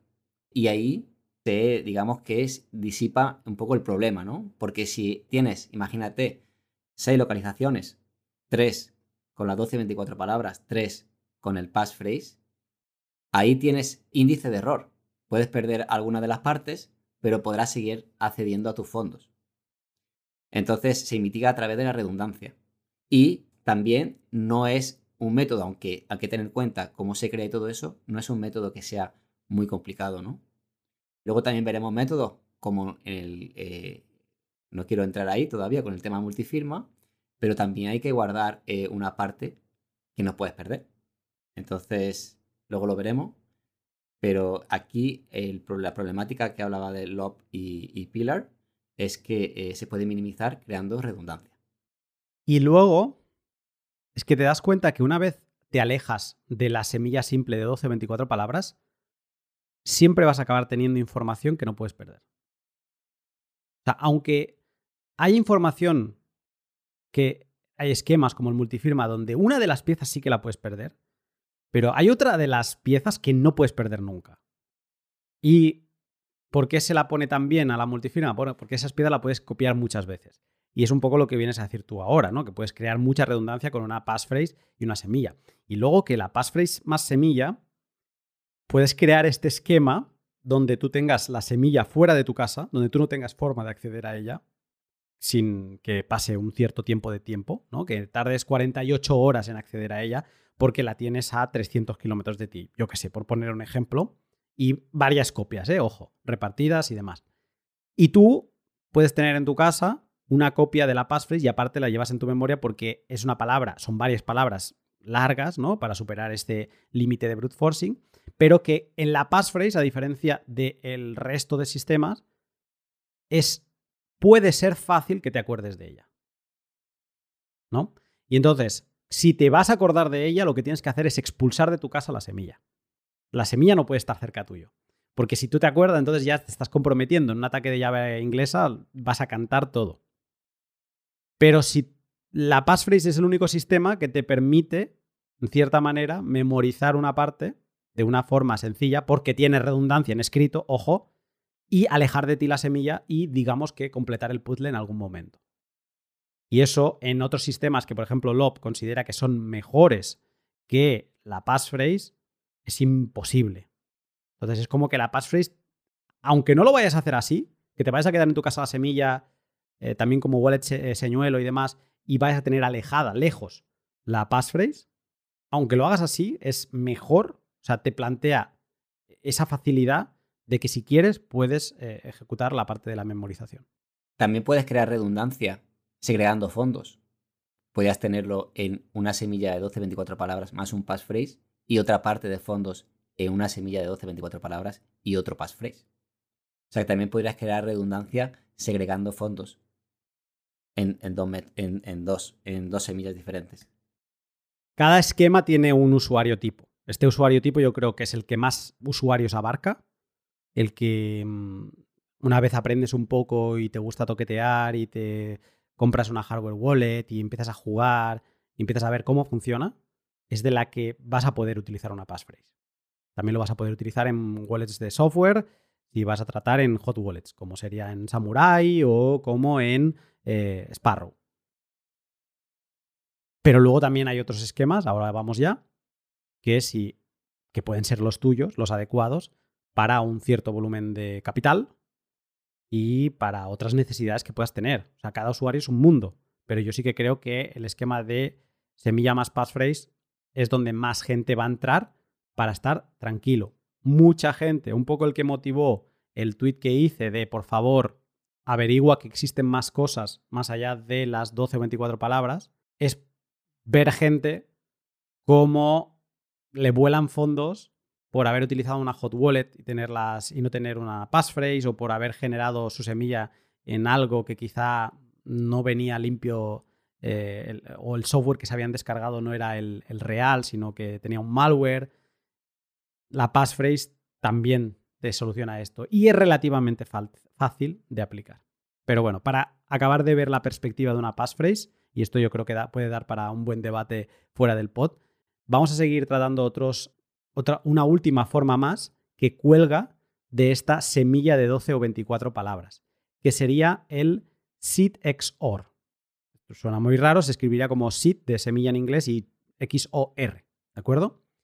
Este esquema es como un esquema que va todavía una capa por encima de la semilla. La passphrase sería como en la misma capa porque sumas semilla más passphrase y te genera esta otra wallet totalmente distinta. El XOR es una forma de poder guardar con redundancia tus 12 eh, o 24 palabras. Porque lo que hace es que te permite dividir esa semilla en dos, tres o cuatro, las que tú decidas, incluso podrías hacerlo más, ¿vale? Pero los esquemas que se pueden utilizar hoy en día es, creo que llegan hasta cuatro. En cuatro semillas, ¿de acuerdo? De forma que si tú juntas dos, vamos a hablar del de dos, ¿no?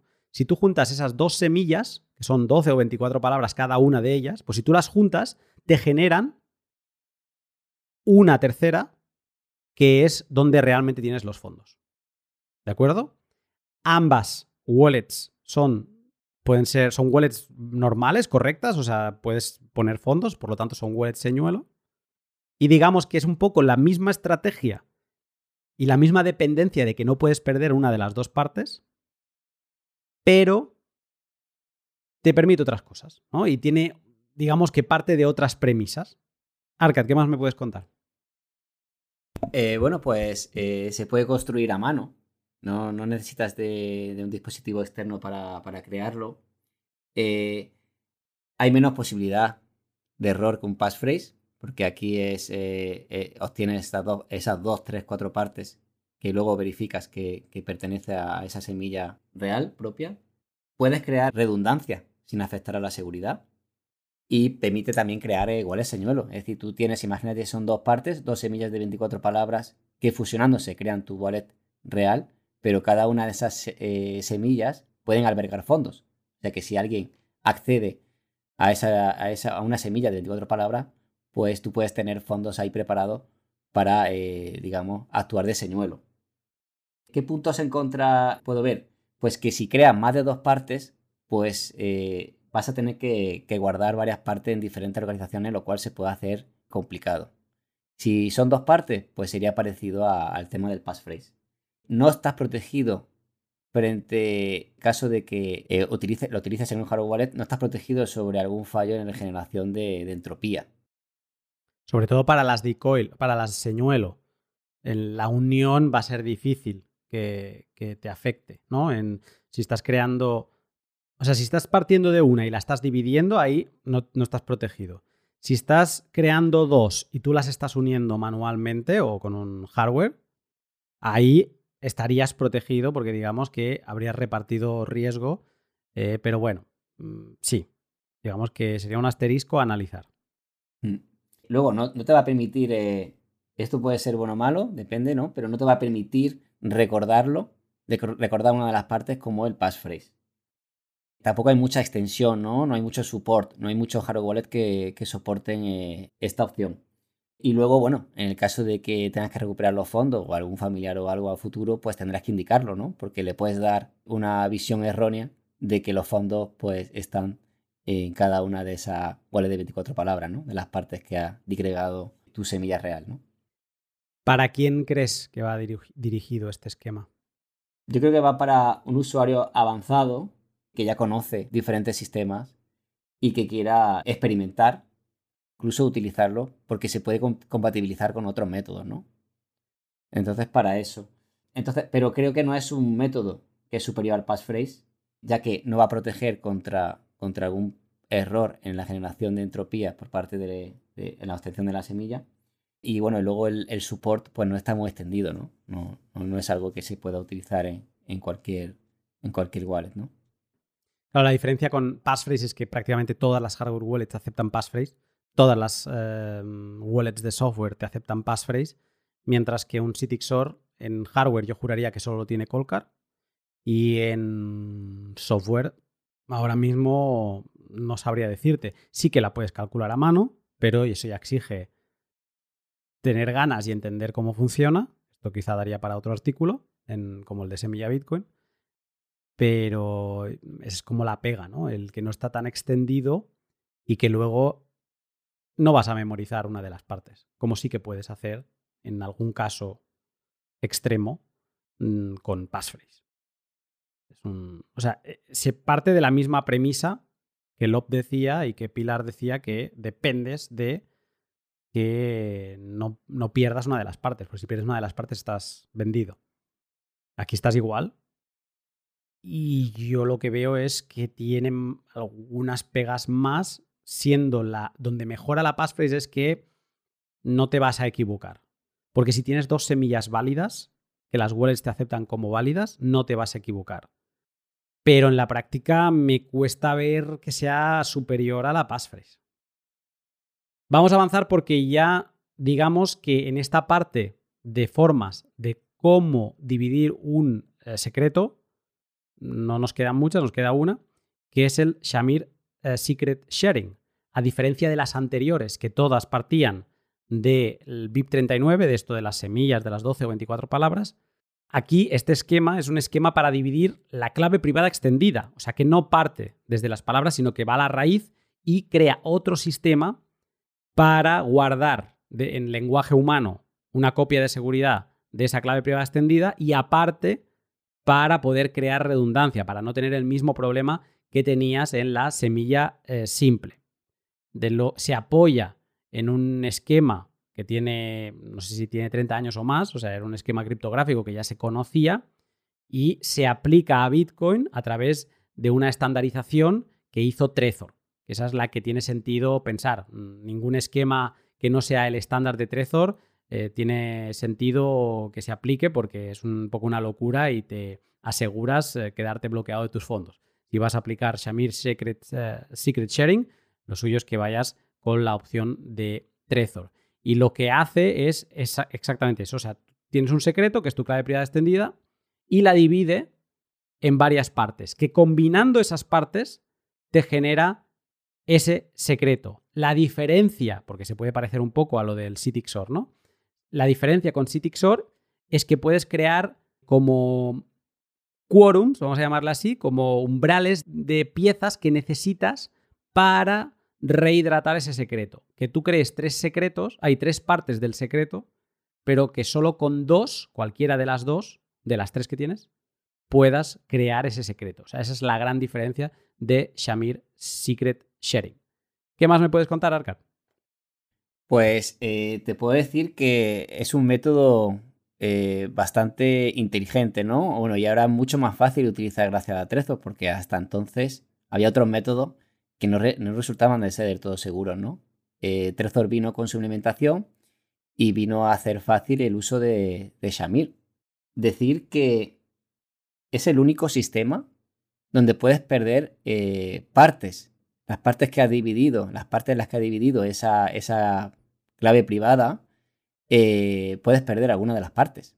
Por ejemplo, si esa clave privada está dividida en siete partes, eh, pues quizá te pueda permitir perder dos o tres, porque tú has elegido un sistema en el que sea 4 de 7 o 5 de 7 o 3 de 5. Y en el caso de que tú puedas, eh, tú pierdas una parte o dos partes, seguirás accediendo a los fondos. Así que eh, en, esa, en esa forma eh, te hace ser redundante y con la, capacidad, capacidad o con, la, o con la posibilidad de que puedas perder alguna de las partes. Y así digamos que estaría más tranquilo. Si tienes cinco, localizaciones y dos de ellas, a dos de ellas no puedes acceder, seguirás accediendo a los fondos. Es, creo que es la única, el único sistema que te permite perder partes de las generadas. Decir que en, Trezor, o también se utiliza en, Keystone, eh, cada una de las partes que se divide generan 20 palabras. Tienes que guardar cada una de las partes y si son, estás guardando 5 partes, deberás guardar 5 eh, eh, bloques de palabras, 5 bloques de 20 palabras, ¿vale? En el que, en el que van a coincidir siempre las tres primeras palabras. Coincidirán las tres primeras palabras, pero tendrás cinco bloques de 20 palabras. Entonces, eh, si fuese eh, un setup de 3 de 5, pues con tres bloques de esas 20 palabras, o sea, con esas 60 palabras, podría acceder a los fondos. ¿vale? Eh, decir, que hay sistemas en los que hay de 20 palabras por bloque, que son de 128 bits, pero también podría ser de 33 palabras. Pero solo Trezor, eh, digamos que eh, soporta las de 20 palabras. ¿Qué puntos en contra? Bueno, pues que bueno, a la hora de utilizar un hardware wallet, pues no te va a proteger sobre un generador de entropía eh, malogrado, ¿no? Que, tuviese, que estuviese vulnerado o que hubiese algún problema en la generación, pues no te protegería ante ello. desgraciadamente es poco extendido y es solamente compatible con Trezor y Keystone y de hecho no he visto ningún movimiento de otro hardware wallet a la hora de implementarlo. Luego también hay que tener en cuenta de que se pueden generar muchas partes. En, en, Shamir, este método se pueden generar desde dos partes hasta 16. Entonces hay que tener cuidado. Si creas 15 partes en un umbral de 11 sobre 15, tendrás que guardar 15. Y ahí tienes que tener en cuenta qué es lo que vas a hacer, ¿no? Entonces quizás creo que para el usuario se acomodaría como un multifirma 3 de 5 o un 2 de 3, ¿vale? Ya sabéis que cuando guardáis muchas partes y las vais dando a diferentes familiares o personas, posiblemente esas partes se pierdan porque el otro no tiene incentivo, no tiene un incentivo de poder mantenerla, ¿no? Entonces eso también hay que tenerlo en cuenta. Eh, ¿A quién iría dirigido? Pues iría dirigido a una persona avanzada que quiera experimentar y que quizás quiera, quiera segregar eh, parte de los fondos eh, eh, en una cartera generada por, por Shamir, pero tiene que tener en cuenta de que si a día de hoy ahí tiene soporte, puede ser que en un futuro no tuviera, ¿no? Bueno, yo de hecho creo que Trezor seguirá manteniéndola porque fueron los creadores y no creo que, quieran perjudicar a los usuarios a futuro, pero también hay que tener en cuenta de que en un futuro puede que se soporte incluso menos. Puede que más, pero también menos. Entonces, hay que tenerlo en cuenta. Entonces, es un método que es seguro porque te permite perder alguna de las partes, cosa que otro método no te lo va a permitir.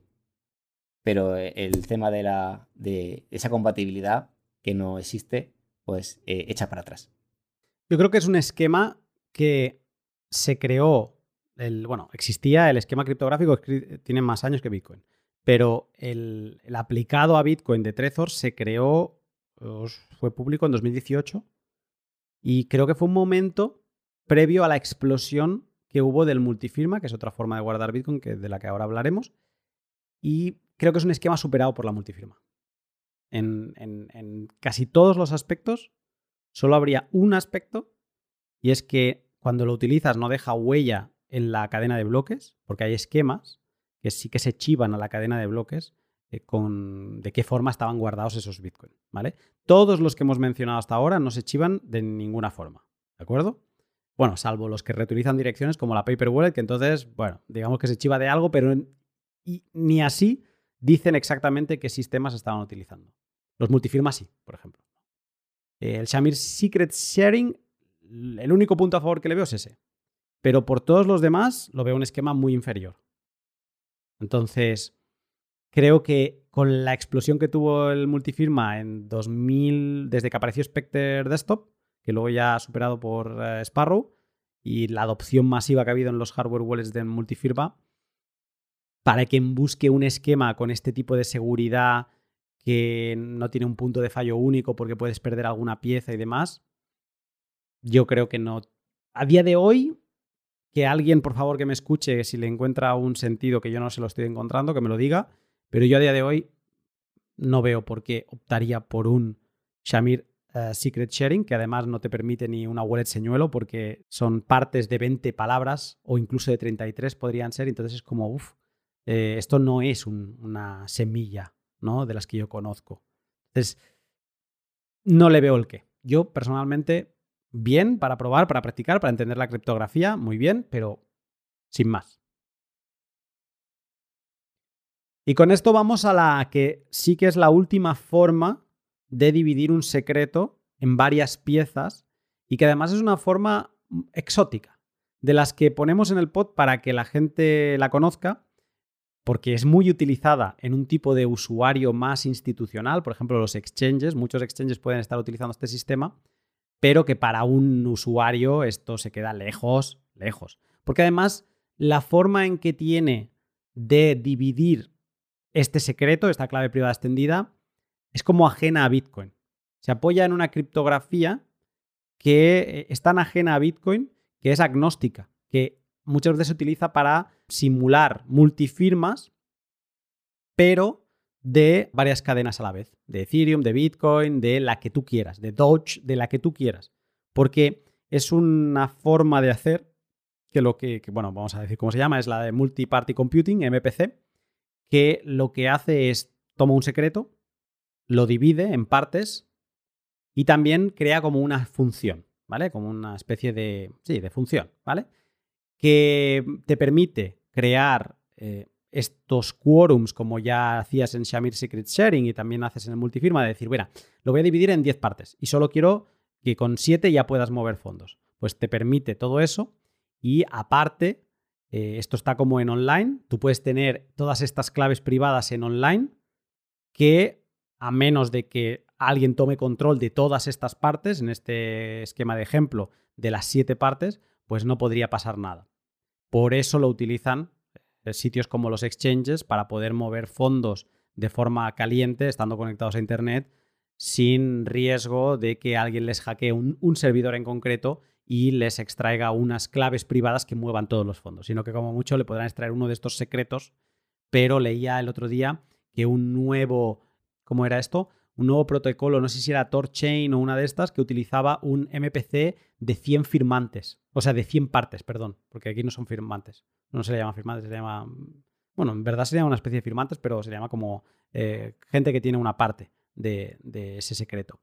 Y lo interesante de todo esto es que todo lo que hemos mencionado hasta ahora, passphrase más semilla, semilla doble por CityXOR o Shamir Secret Sharing, cuando vas a gastar, tienes que unir estas partes en algún momento para gastar. Por lo tanto, la clave privada en un punto se vuelve a unir y se vuelve a generar, aunque sea en una hardware wallet. Este protocolo o este sistema de MPC no tienes que unir, la clave privada nunca se une en ningún momento.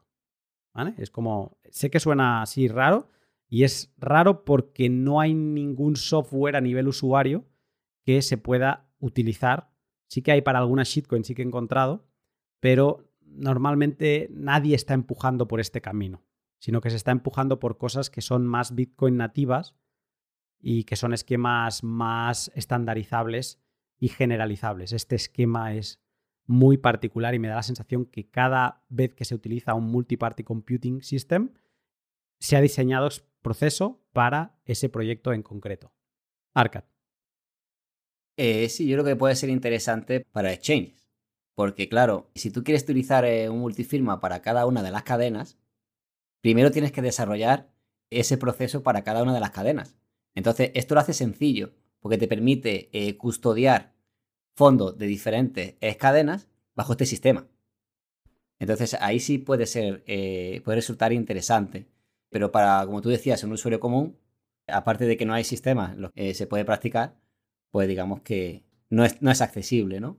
Eh, luego también el tema de, mm, no soy un gran conocedor de este sistema, pero sí que necesita de un server, ¿no? Entonces, eh, hay una cierta complejidad en su uso también, ¿no?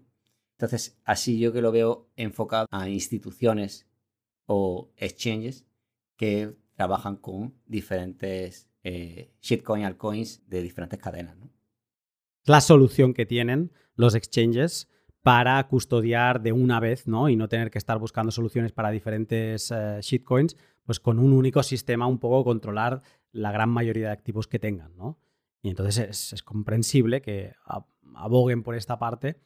Y yo no lo veo, o sea, le veo una parte interesante y es que se parece mucho a un multifirma, con la salvedad de esto de que tiene que estar online esa función que recibe las peticiones de las diferentes partes para firmar una transacción, tiene que estar online.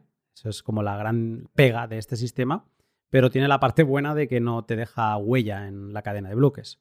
Y por lo tanto, bueno, eh, interesante. Me gustará seguir leyendo más sobre esto para ver si algún día alguien se anima a hacer algo más estandarizado para Bitcoin. No sé, quizás una locura lo que estoy diciendo, pero me gustará también que si lo es, que alguien me lo diga. A todos estos esquemas podríamos añadir un décimo con prácticamente cero implementaciones, también porque es muy nuevo, que es Codex 32 de Russell O'Connor y Andrew Poelstra, que lo que permite es algo muy parecido a Shamir Secret Sharing, pero pudiéndolo hacer a mano, todo con ayuda de unas Bell, que creo que es algo, una palabra que debe existir en castellano porque no he encontrado traducción, y son una especie de tablas de papel que se solapan y se giran y se encuentran, quedan unos cuadraditos y entonces encuentras unos caracteres. Una idea top, me parece, con una ejecución muy divertida, pero que mientras no sea adoptado por wallets de software y de hardware, será difícil que se convierta en una opción real.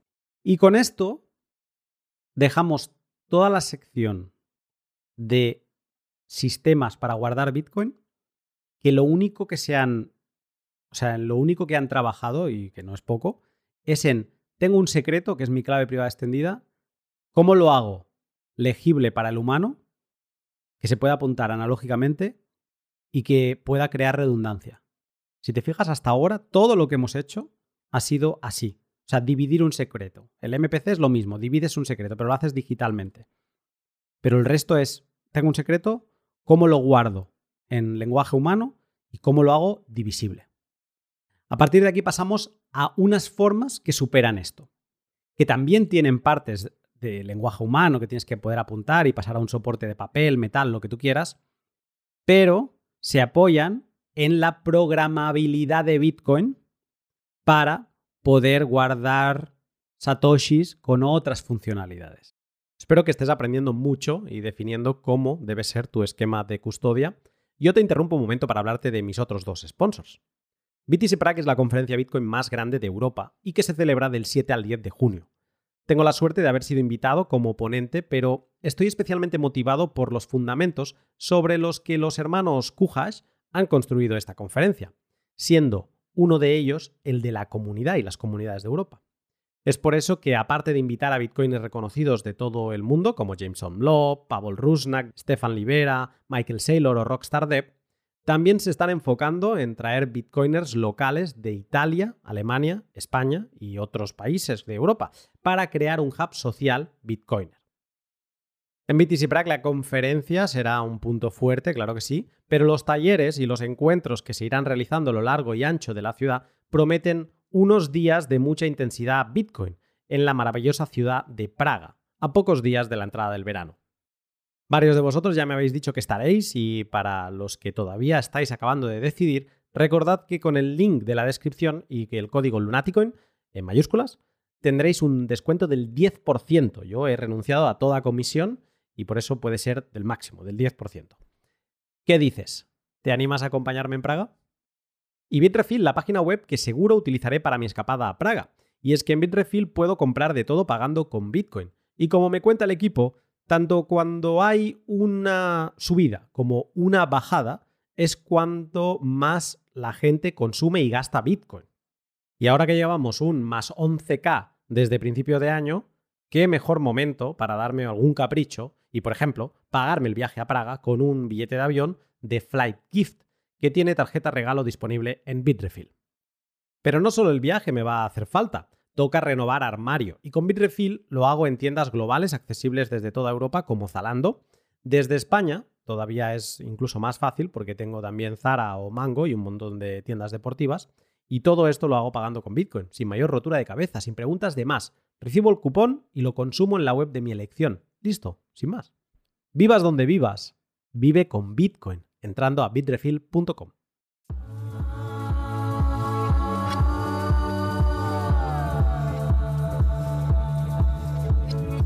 Esquemas de custodia centrados en claves privadas y recetas de programación. En esta segunda sección es donde encontraremos a bitcoiners más técnicos y avanzados que optan por una mayor seguridad a cambio de una aparente mayor complejidad. Tratamos multifirma, timelocks, miniscript y vaults o bóvedas. ¿Qué es el multifirma? Pues el multifirma aparte, por ejemplo, vamos a hablar del esquema más conocido que sería, o el más utilizado, que sería el 2 de 3. ¿Vale? Es un esquema que parte de varios secretos, en este caso de tres secretos, de tres claves privadas extendidas, que lo que hacen es custodiar entre los tres unos fondos concretos. ¿Vale? Entre los tres, a través de, del script, que es el lenguaje de programación de Bitcoin, pues crean direcciones que son unas direcciones combinadas entre los tres y esas direcciones, cuando quieren gastar fondos que han recibido, dependen de la firma de todos o de algunos de los participantes, de los conformantes de este multifirma. Vuelven a tener un quórum como en el Shamir. ¿De acuerdo? como decía ahora, el esquema es el 2 de 3, por lo tanto, hay tres claves privadas extendidas, tres secretos, pero solo se necesitan dos firmas para poder mover fondos. O sea, solo se necesita la participación de dos para mover fondos. Eso es lo que es un multifirma. Pero es importante esta diferencia de que aquí no estamos dividiendo un secreto, aquí partimos de varios secretos que luego tú tendrás que ver cómo los guardas. Lo que pasa que al depender de varios secretos para mover fondos, no te importa tanto guardar una semilla o sea, puedes guardar uno de estos secretos en formato de eh, semilla de 12 o 24 palabras. Y ya no te va a importar tanto que alguien lo vea, sin que tenga passphrase, sin que tenga un CityXOR ni nada por el estilo. Porque no van a poder hacer nada si no tienen las, los otros secretos. ¿De acuerdo? Pero también es muy importante destacar que como se está apoyando en el script, en el lenguaje de programación de Bitcoin, y por lo tanto estamos creando una receta especial para esos Bitcoin que estamos recibiendo, esa receta, que también se le llama información pública de un multifirma, esa receta no la puedes perder.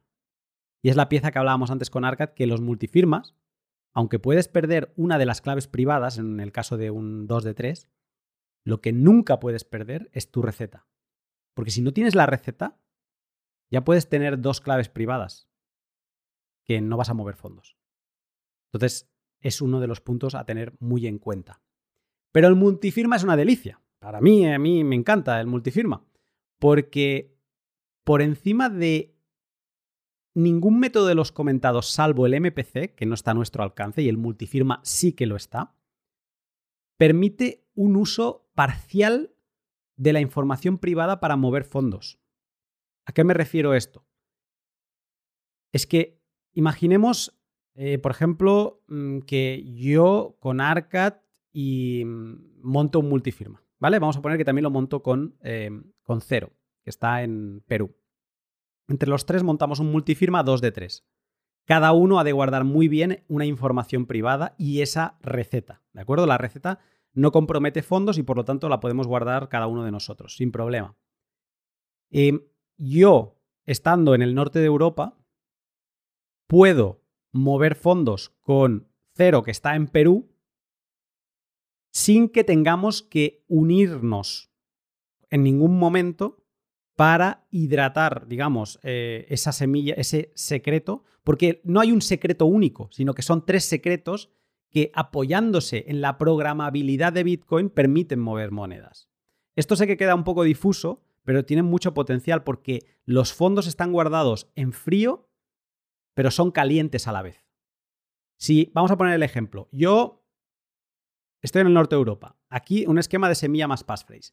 Yo tengo en el norte de Europa la semilla y en España tengo la passphrase. Si yo ahora quiero mover fondos, tengo que irme a Barcelona, juntar las dos piezas en una hardware wallet de forma segura, firmar una transacción y esa firma y la transacción ponerlo en Internet.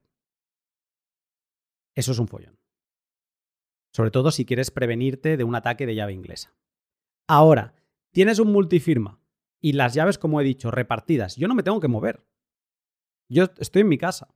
Incluso el multifirma lo que permite es que crees políticas por encima. Imagínate que yo ahora le digo a Arcad, a Cero establecemos que cada vez que alguien de nosotros solicite un movimiento de fondos, que tengan que pasar siete días hasta que alguien de nosotros lo firme. Esto estoy hablando en una situación particular, una situación entre amigos, pero todas estas políticas se pueden llevar a un nivel institucional y se pueden crear protocolos para evitar que un ataque de llave inglesa sea exitoso en el esquema de un multifirma. Pero aún así, tú estando en casa, puedes seguir moviendo fondos aunque esos fondos estén súper fríos. Solo hay un protocolo que tú has establecido con una empresa o con unos amigos que se ha de cumplir. Y eso para mí es el punto más potente de una multifirma. No solo que te permite repartir el secreto, la llave del tesoro, porque directamente ya son tres llaves, ¿vale? No hay solo una y te permite guardarlo en diferentes sitios, sino que también te permite operar con fondos fríos como si fueran calientes. Eso, eso para mí es una explosión de cabeza. Elimina todos los riesgos de que puedas tener un que tu wallet que te ha generado esas semillas que sea defectuoso. Permite esquemas para tu propia custodia donde todas las llaves las generas tú y luego las repartes. Y también permite guardar fondos de organizaciones donde se reparten varias llaves con diferentes miembros ¿no? de la organización. Una llave el CEO, otra el financiero, otra tal. Te lo permite también. Y a mí, yo no sé, o sea, a mí me, me enamora este sistema, sobre todo porque de un tiempo a esta parte cada vez es más utilizado, más común, y yo diría que está disponible en todas las hardware wallets. Y se están creando aplicaciones como Nunchuk Móvil, ya sé que suena muy así, pero echarle un vistazo, Nunchuk móvil, que te permite armar multifirmas con tu padre que está en el otro lado del continente, con un amigo que está en Perú, y lo puedes armar como en un chat de WhatsApp. Y luego cada vez que quieres firmar algo y hacer un movimiento, se lo pides por ese chat de WhatsApp, te lo envía. Y, o sea, me parece que se está evolucionando en este sector de una forma que lo empieza a hacer muy, muy apetecible. Porque empiezas a tener un sistema muy fácil, bueno, fácil, no es para usuarios principiantes, ojo, pero empieza a ser un sistema accesible para usuarios, que no necesitas ningún developer contigo para crear un esquema así, y creo que se está haciendo muy accesible. Pero claro, también hay, hay, partes negativas, ¿no? No, todo es, eh, no todo el monte es orégano. Es complejo, o sea, necesitas una curva de aprendizaje. Hemos hecho algunas formaciones con Arcat y siempre vemos que el multifirma asusta. Y mucha gente es como que acaba la formación y dice, uff, sí, porque estamos hablando de, si en un esquema de 2 de 3, si lo haces tú solo, sin ayuda de nadie, ya tienes tres elementos privados a guardar más la receta. Son cuatro. Si vas a crear redundancia, te estás yendo a ocho sitios. Así que, por lo tanto, es un esquema que es más complejo, que requiere más preparación. Seguramente la pega más grande que tiene es que te deja una huella. Tú cuando te envías fondos a un multifirma nadie ve nada, nadie sabe que ahí hay un multifirma, pero cuando gastas, en la cadena de bloques queda una huella de que has gastado un multifirma. Entonces, es fácil ir siguiendo el cambio, o sea, los pagos y los cambios de una wallet así. Y digamos que has de tener un conocimiento, si quieres seguir ocultándote como una sombra en la cadena de bloques, has de tener un conocimiento en su movimiento, ¿vale? Si no te importa tanto, pues bueno, puedes, digamos que puedes obviar esta parte. No es una parte que afecte a la seguridad del multifirma, pero es una parte que afecta a tu privacidad. Y eso es algo donde el multifirma no, no lo tiene, digamos que por esencia, porque está todo construido en un script. A la hora de gastar, has de mostrar el script que había ahí, y entonces lo expones y, y lo enseñas todo. Y mm, si tienes que crearlo con dispositivos externos, pues vas a tener que tener más de un dispositivo, ¿no? De hardware wallet, que yo por lo general Si es para guardar muchos fondos, yo recomiendo a todo el mundo que tenga dos hardware wallets de fabricantes distintos. También para una semilla más passphrase. Porque tienes que verificar. Lo que crees en uno, tienes que verificar que el otro te genera lo mismo. Para ver que no te venga defectuoso por algún, por algún lado. Entonces, por lo general vas a necesitar dos, pero con un multifirma es muy posible que quieras tener, pues si es un 2 de 3, porque quieras tener tres dispositivos. Entonces hay un mayor eh, gasto. Pero, no sé, em, yo creo que está dirigido eso a usuarios más avanzados que los que están utilizando un passphrase. Es una bonita aventura el aprender, es un aprendizaje para alguien si alguien empieza ahora y dice, oh, yo aspiro algún día a un multifirma, ¿cuánto le tendría que dedicar? Mira, si te pudieras poner cada día mm, una hora, yo creo que en un mes, un mes y medio puedes estar, seguramente antes, pero voy a ser conservador y te diría que en un mes, un mes y medio puedes estar listo para un multifirma. Así que no es para todo el mundo, pero ostras, ostras, ostras, es que te soluciona muchos de los problemas que Em, te plantean los esquemas anteriores. Para mí, estoy enamorado de la parte de que tengas fondos hot y cold, o sea, fríos y hot a la vez. Arcad, multifirma.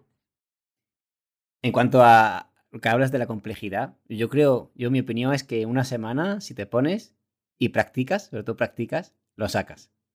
Eh... Arcad, hay, todo tipo de usuarios. que, o sea, una semana para alguien que sea bitcoiner. No, a ver, yo digo de alguien que venga de una semilla con passphrase, que tenga algo de. Sí, eso sí. de una semana, para porque es importante entenderlo la teoría, pero luego te vas a la práctica y por cualquier cosa no puedes hacer el gasto, ¿no? Entonces, eh, aquí la práctica es fundamental entendiendo la teoría. Entonces, bueno, vamos a poner 7-10 días para alguien que viene de semilla con passphrase, ¿vale? Quizás soy muy hardcore. Eh, hay dos cosas que echan para atrás eh, en cuanto a gente de pasarse de semilla passphrase a multifirma, que seguramente habrá muchos. Uno es guardar el contenido público, porque si tú quieres recrear esa wallet con esas condiciones, necesitas el contenido público para recuperarlo, ¿no? Y para poder eh, operar con la multifirma. Entonces necesitas guardar esa información pública. Esa información pública no quiere decir que la puedas compartir con todo el mundo, porque si la compartes con, con cualquiera, puede ver los fondos que tiene, fondos que dispone. Pero sí se te permite eh, eh, guardar en diferentes partes con una mayor tranquilidad. Entonces ahí tienes que tener en cuenta, pues tienes que puedes guardarlo tanto impreso o puedes guardarlo también de forma digital. Entonces aquí los medios pues pueden ser variados, ¿no? Incluso pues puedes guardarlo en USBs, en papel, alguna nube siempre que tú cifres la información. entonces tienes que hacer diferentes, utilizar diferentes medios y diferentes localizaciones para guardar esa información porque nunca se pueda perder. Entonces, al principio eso puede, puede frenar. Eh, y luego, eh, aunque es un método que eh, aporta una gran seguridad, porque es un método superior que aporta seguridad, va en detrimento, como tú decías, de la privacidad. Y yo creo que aquí hay muchos usuarios que, que están utilizando Semilla Passphrase que retrasan ese salto multifirma porque no quieren perder esa capacidad de transmitir eh, valor con privacidad. Si es cierto que en un futuro, si el tema de Taproot, ¿no? Eh, Music, Frost, se pueden crear multifirmas en las que no dejen huellas a la hora de firmar en la blockchain, pues ahí será un incentivo agregado para que muchos de estos usuarios que, están frenando su paso de semilla passphrase a multifirma, pues se pasen definitivamente, ¿no? Pero que creo que para ello todavía queda eh, cierto, cierto tiempo está siendo aquí enemigo del diablo, ¿no? Con respecto a multifirma, pero creo que son dos puntos eh, importantes a, resaltar, ¿no? Y también con el tema de complejidad, pero eso se salta con un aprendizaje y, con la práctica. Hay exchanges que también utilizan multifirma. Entonces, es importante destacar que de todo lo tratado hasta ahora, más allá del MPC, que es como muy exótico, es lo más seguro que tenemos sobre la mesa. O sea, si estamos buscando seguridad y también gente que nos viene y nos pregunta y tienen una cierta cantidad ya de fondos considerable, el camino es ir hacia el multifirma. Y además que el multifirma te permite cosas que no te permiten los esquemas anteriores. Esta mm, posibilidad del frío caliente a la vez hace que puedas trabajar con un cocustodio. Eso significa que puedas crear un 2 de 3 y ese co-custodio tenga una llave de las 3 y tú tengas las dos. O sea, tu responsabilidad guardar bien esas dos, pero ellos se ocupan de guardar una. Entonces, siempre, digamos que estás confiando en, o estás delegando la responsabilidad de una de las llaves. Si tú fallas, puedes pedirle, hey, por favor, firmarme una transacción, ¿no? Y tienes a alguien con quien apoyarte. Entonces, multifirma suena mucho por estas razones, porque es muy seguro, porque permite que entren empresas de custodia a ayudarte sin que cedas la custodia de tus fondos, solo cedes una de las llaves, entonces ellos no van a poder hacer nada, así que cedes tu privacidad, ojo, ¿eh? pero no van a poder hacer nada a partir de ahí. Y mm, bueno, a mí me parece muy interesante y es importante que la gente lo conozca porque está ahí y es de lo mejor que tenemos ahora mismo, a falta de, ahora hablaremos después, de Music y de Frost que lleguen en un futuro, que es de los futuribles. Vamos con el siguiente, que también está dentro de las partes de estas recetas, ¿no? que es clave privada más receta, y que serían los time locks. Los time locks es un script, de hecho tenemos dos tipos, es un script que se puede poner en, tu programación de tus monedas, ¿de acuerdo? Que lo que te permite es bloquear unas monedas hasta que haya pasado un cierto periodo de tiempo.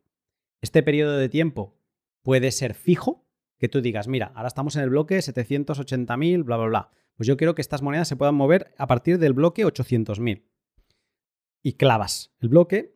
O puedes decir, quiero que estas monedas se puedan mover desde a partir del bloque mm, de mil bloques después de que se hayan gastado. O sea, no fijas, sino que lo fijas por detrás, ¿no? Es un, un, un time block relativo. Serían como los dos tipos. ¿Qué pasa?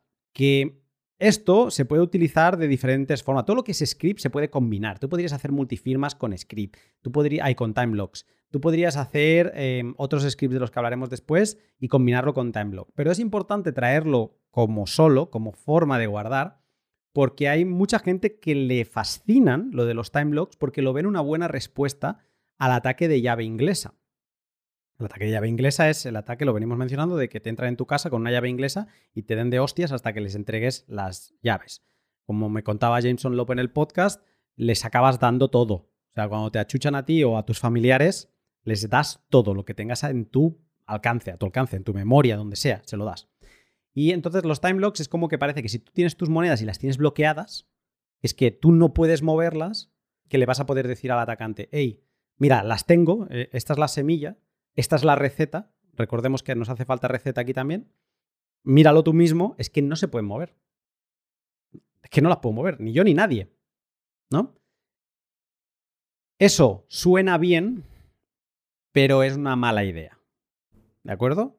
Porque si llegas a ese punto, lo que va a suceder es que el atacante te va a decir, de acuerdo, dame la receta, dame la semilla, te doy un par de hostias más y me voy. Y cuando el atacante está tranquilito en su guarida, lo que hace es que pone, imagínate que tienes un Bitcoin en una semilla simple más time lock. Tienes eh, eso y dice, vale, y se caduca, se puede poder gastar de aquí un mes. Pues lo que hace el atacante es poner una transacción, la prepara, la construye para ese mes, ese, a partir del bloque 800.000, pues en el 800.001 voy a hacer una transacción que va a gastar de ese Bitcoin, le voy a meter en comisiones tres cuartas partes. Punto 75 le voy a pagar al minero. ¿De acuerdo?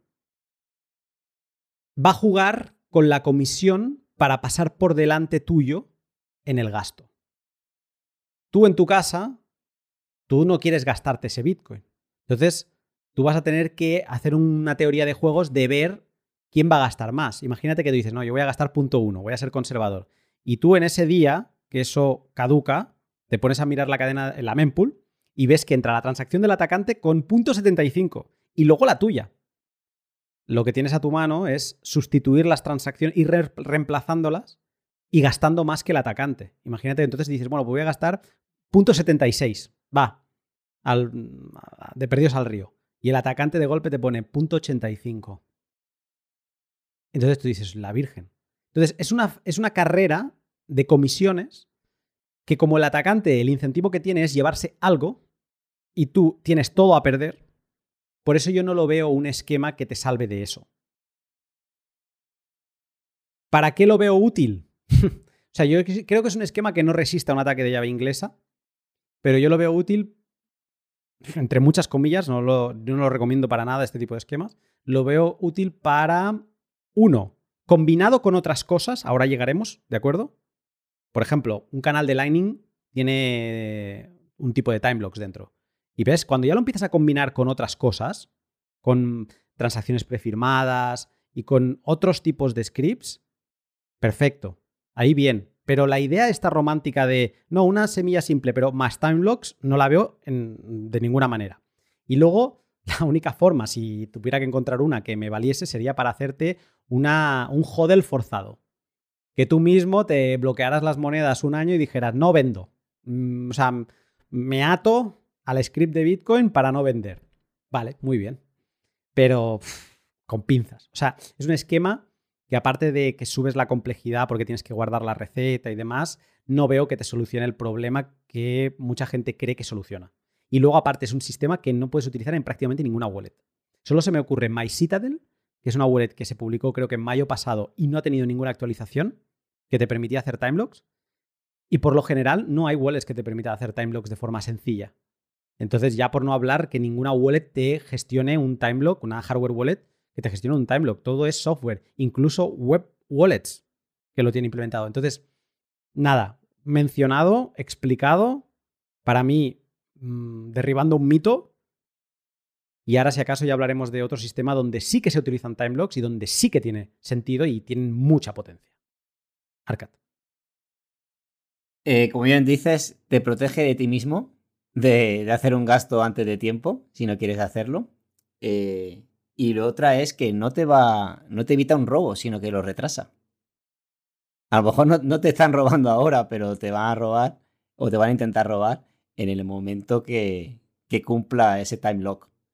Entonces, es incluso, incluso pues lo, vas a vivir con angustia, ¿no? Sobre todo si el, el atacante tiene, tiene ambas partes y eh, conoce lo que está haciendo, ¿no? Siempre, siempre digo que cuando uno se refiere a un atacante, siempre se tiene que referir a un atacante que sabe lo que hace. ¿Por qué? Porque puede que no sepa lo que hace, pero se puede apoyar en gente que sabe lo que hace para poder obtener tus secretos. Así que eh, e, esta, este, esta forma en la que te pueden robar esas partes, pues al final se convierte en agonía, ¿no? Porque sabes que en algún momento va a haber una, una guerra de, de él contigo por, el, por hacerse con los fondos, ¿no? Eh, otra cosa, eh, ¿cuánta gente no ha preguntado a la hora de hacer time logs y luego no ven la forma de hacerlo? Es decir, como tú bien dices, eh, qué formas seguras, qué formas probadas y que sean friendly, entre comillas, con usuarios existen para poder hacer time logs. Yo sé que es muy popular en algunos OGs de Bitcoin, pero realmente no veo que sea un método que aporte un plus como puede aportar eh, eh, otro sistema, ¿no? De hecho, el hecho de tener eh, fondos bloqueados que no pueda gastar en un momento que necesite gastarlo, también puede ser un problema, ¿no? no sabes nunca la, digamos, las urgencias que puedes llegar a tener en tu vida y a lo mejor necesitas gastarlo y no vas a poder gastarlo. Entonces ahí te estás poniendo un bloqueo a ti mismo. Amén a eso. una de las cosas que no había comentado y es 100% así. No, es que ya un acto de constricción porque es por seguridad. Ya, bueno. Pero ¿y si lo necesitas? Si ya empiezan a haber sistemas. O sea, yo entiendo todo esto. Hay que entender que el tiempo es importante, o sea, la evolución es importante. Y hasta ahora, seguramente, no se veía la luz al final del túnel. Entonces la gente optaba por sistemas como estos. Pero ahora se empieza a ver la luz al final del túnel. Entonces, puestos a arriesgar con un esquema que necesite una receta y demás, ya tienes esquemas mejores. Los métodos de seguridad en Bitcoin van a ir mejorando. Eso es una cosa eh, clara. Eh, solamente hay que tener paciencia. Eh, Bitcoin lleva muy poco tiempo, ¿no?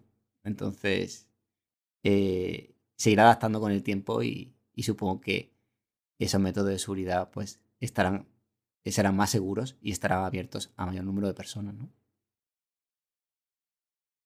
Vamos a avanzar porque llegamos a uno de mis eh, métodos, mis formas de guardar Bitcoin favoritos para un futuro cercanísimo. Están aquí algunas pruebas, pero son un poco temerarias y para mí tienen un potencial enorme. O sea, aquí ya sí que nos vamos a los futuribles, pero es que estoy muy motivado con esto y de hecho viene un pod dentro de poco sobre esto, solo sobre esto, porque me parece alucinante lo que habilitan. Que es, estoy hablando del mini script. ¿Qué narices es esto de mini script? Bueno, antes he mencionado que script es el nombre que tiene el lenguaje de programación de Bitcoin. Y hay otras cadenas como Ethereum que se conoce como la, la plataforma de smart contracts, porque utilizan un lenguaje Solidity que es eh, como muy accesible, también permiten hacer programas recursivos eh, tipo Turing Complete. Bitcoin no, Bitcoin no es Turing Complete y tiene un lenguaje tosco a morir. Es duro, duro, durísimo, eh, como ensamblador en programación, es duro. Y muchas veces aunque tienes un montón de opcodes, que esto del opcode suena muy rimbombante, pero opcode es código de operación. O sea, tienes muchos códigos de operación, pero la mitad de ellos, por no decir la gran mayoría, no sabes el resultado que van a dar. No sabes si te estás pegando un tiro al pie. Y como Bitcoin, una vez se ha hecho una cosa y ha entrado en la cadena de bloques, no se puede cambiar, como te hayas equivocado, como hayas programado algo mal y no puedas mover fondos, eh, estás perdido. Entonces, ¿Qué es MiniScript?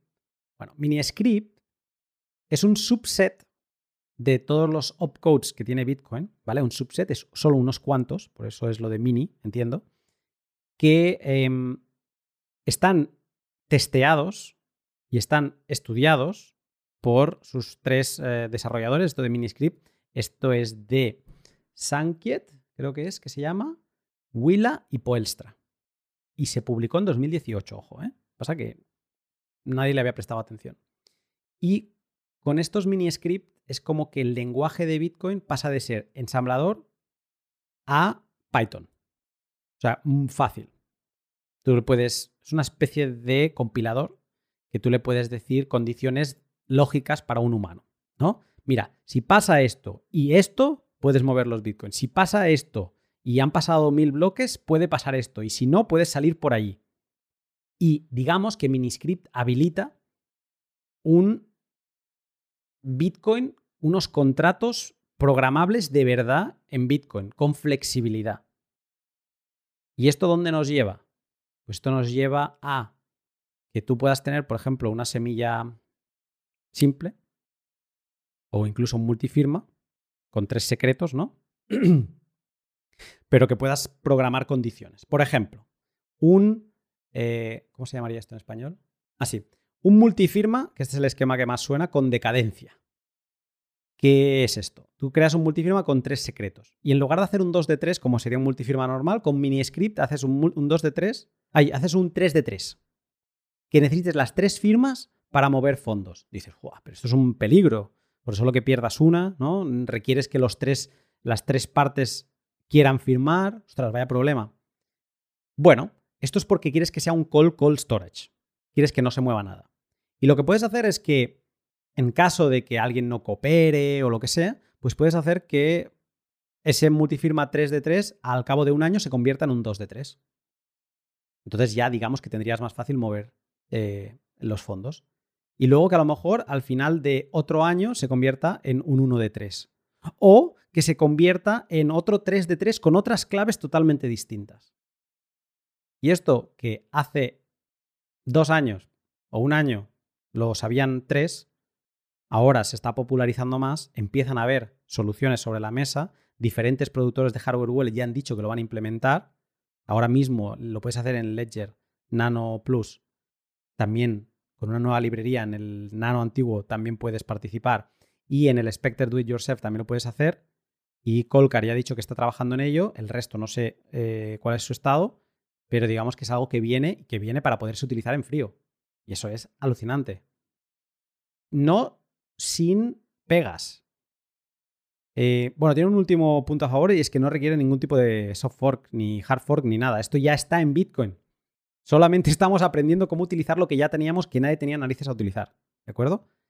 Y la pega que yo le veo es que obviamente tienes una receta que aquí cobra súper importancia que guardar. Y vas a tener que hacer unas verificaciones. Este contrato, esta receta, la tienes que firmar al principio, ¿no? Y la forma de verificar es donde se están rompiendo más la cabeza los fabricantes de hardware wallet porque te lo tienen que poner de alguna forma que tú sepas lo que estás firmando, que tú sepas a lo que estás accediendo y que el contrato sea lo que realmente crees que estás firmando. Y eso, digamos que añades, estamos en un esquema complejo. Yo creo que va a ser accesible para el usuario de a pie. De hecho, ya tenemos la wallet de Liana, del equipo de Wizard Sardine, de Revolt, que ya se puede descargar y probar en, en mi Patreon. Aquí hago la cuña. En mi Patreon hay un esquema de cómo, hay un video tutorial de cómo instalarlo. Y ahí ya se puede utilizar incluso en mainnet, si quieres, si estás reckless, total, temerario total, puedes utilizar en mainnet si quieres. O sea, esto ya está llegando, ya está casi aquí. Ahora falta que se creen wallets de verdad, que funcionen bien, que las hardware wallets suban el nivel y que estén preparadas. Pero yo estoy súper motivado. Ahora sí, el precio es una complejidad que no hemos visto hasta ahora. Pero el beneficio que podemos sacar de ahí, wow. Yo estoy, vamos, como loco. Em, es como de repente ir a, un lugar donde es campo abierto, ¿no? Donde el mundo de las posibilidades se amplifica, ¿no? Entonces ahora mismo, bueno, supongo que se está jugando un poco con la forma en la que se puede manejar Miniscript, pero creo que irán saliendo más con el tiempo, ¿no? Y creo que aquí el arte del desarrollador es, es eh, crear esas, esas posibilidades pero entregarlo al usuario para que pueda entenderlo y aplicarlo eh, de la mejor forma, ¿no? Entonces, ahora estamos así como emocionados de todo lo que puede surgir de ahí, pero es un mundo por desarrollar y que, que las posibilidades van a aumentar eh, drásticamente, ¿no? Es como, yo lo veo como un método de custodia fluido, ¿no? Un fluido y que, y que se va adaptando al, al, tiempo, ¿no? Entonces, mi mente se queda ahora mismo como una explosión, pero, pero esperando ver las posibilidades y ver cómo se puede aplicar. Muchas de las cosas de herencia que ahora mismo se tienen que dejar como muy bien escritas, eh, cómo pasarán estos fondos a los herederos y demás, también se tendrán que dejar muy bien escritas, pero con MiniScript lo puedes dejar ya programado en Bitcoin. Me programo que de aquí, yo qué sé, de aquí 10 años, esta otra clave privada, que es de mi hijo, pueda gastar sin depender de mí. Ahora mismo las formas son distintas, porque no tenemos esas opciones. Y lo que todo el mundo que está trabajando en Miniscript dice es que las posibilidades están todavía por imaginar. Que, y además, eso son las posibilidades, pero el desarrollo es que todavía se están estudiando más opcodes que todavía no están incluidos en Miniscript para ver de qué forma se podrían incluir de forma segura, poder utilizarlos programáticamente de forma sencilla y claro, que como para no estar motivado con esto. Y es que esto nos, nos entrega una cosa que hasta ahora no podíamos ni imaginar a un coste de una alta complejidad. Pero muy interesante. Vamos a pasar con la siguiente forma, que también es futurible, tan futurible que esta sí que necesita un soft fork, que serían los vaults, ¿vale? Las bóvedas de seguridad. Las bóvedas de seguridad necesitan de un opcode que todavía no está en Bitcoin, un script que todavía no está en Bitcoin. Se pueden simular con formas que no son 100% seguras, sobre todo para usuarios institucionales. En un directo hicimos una simulación de un vault, que es creando unas claves privadas, firmando unas transacciones y luego destruyendo unas claves privadas. Pero digamos que no es sencillo ni está bien engrasado en diferentes hardware wallets, y, o sea, en diferentes software wallets y demás. Lo tienes que hacer tú muy manual. ¿Qué es un vault? Un vault es, o cuando esté, lo que permitirá es que tú recibas fondos a una dirección de vault y que para poder gastar de esos fondos no puedas gastar de forma directa a donde quieras, sino que haya un paso intermedio. Estos fondos irán a una dirección intermedia y esa dirección intermedia que está como fijada podrá, eh, tendrá que esperarse un tiempo.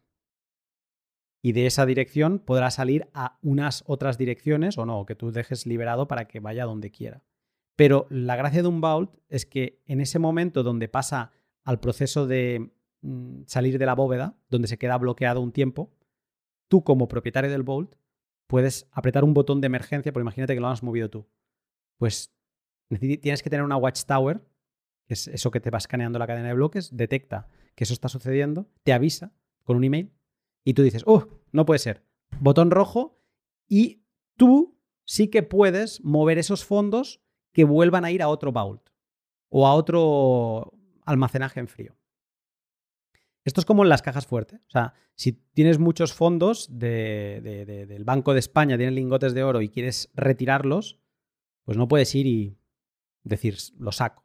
Sino que tienes que hacer a la caja fuerte en sí, tienes que hacer como una solicitud y tiene un retardo en la apertura, ¿no? Como pasan las gasolineras también. Entonces, esto es una simulación, ¿vale? Este retardo es esa transacción intermedia y permitiría, o sea, esto es otra forma donde destruir el ataque de llave inglesa pero ya 100%. O sea, te pueden dar por todos lados, pero es que tú lo puedes tener montado que se tenga que esperar un año en ese retraso y que en ese año una institución pueda mover esos fondos a una dirección que tú ya tienes preestablecida, por decirlo así, ¿no? Que también está en tu poder. Y si tú no tienes una señal, o sea, puedes establecer protocolos de que si tú no contactas, si no coges el teléfono con esta institución, esa institución actúa, ¿no? O cosas por el estilo. Puedes crear protocolos y hacer como muy difícil el ataque de llave inglesa. Entonces, bueno, es algo a tener en cuenta, pero este sí que es futurible, futurible, porque a lo mejor ni se implementa. ¿De acuerdo? Serían los vaults. Y con esto cerramos el capítulo de lo que puedes hacer con un secreto más una receta.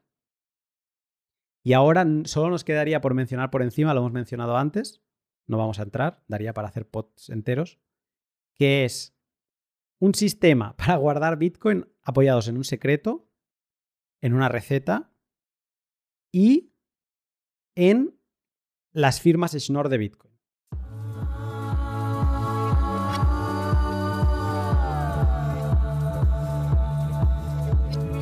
Esquemas de custodia apoyados en las firmas Schnorr de Bitcoin.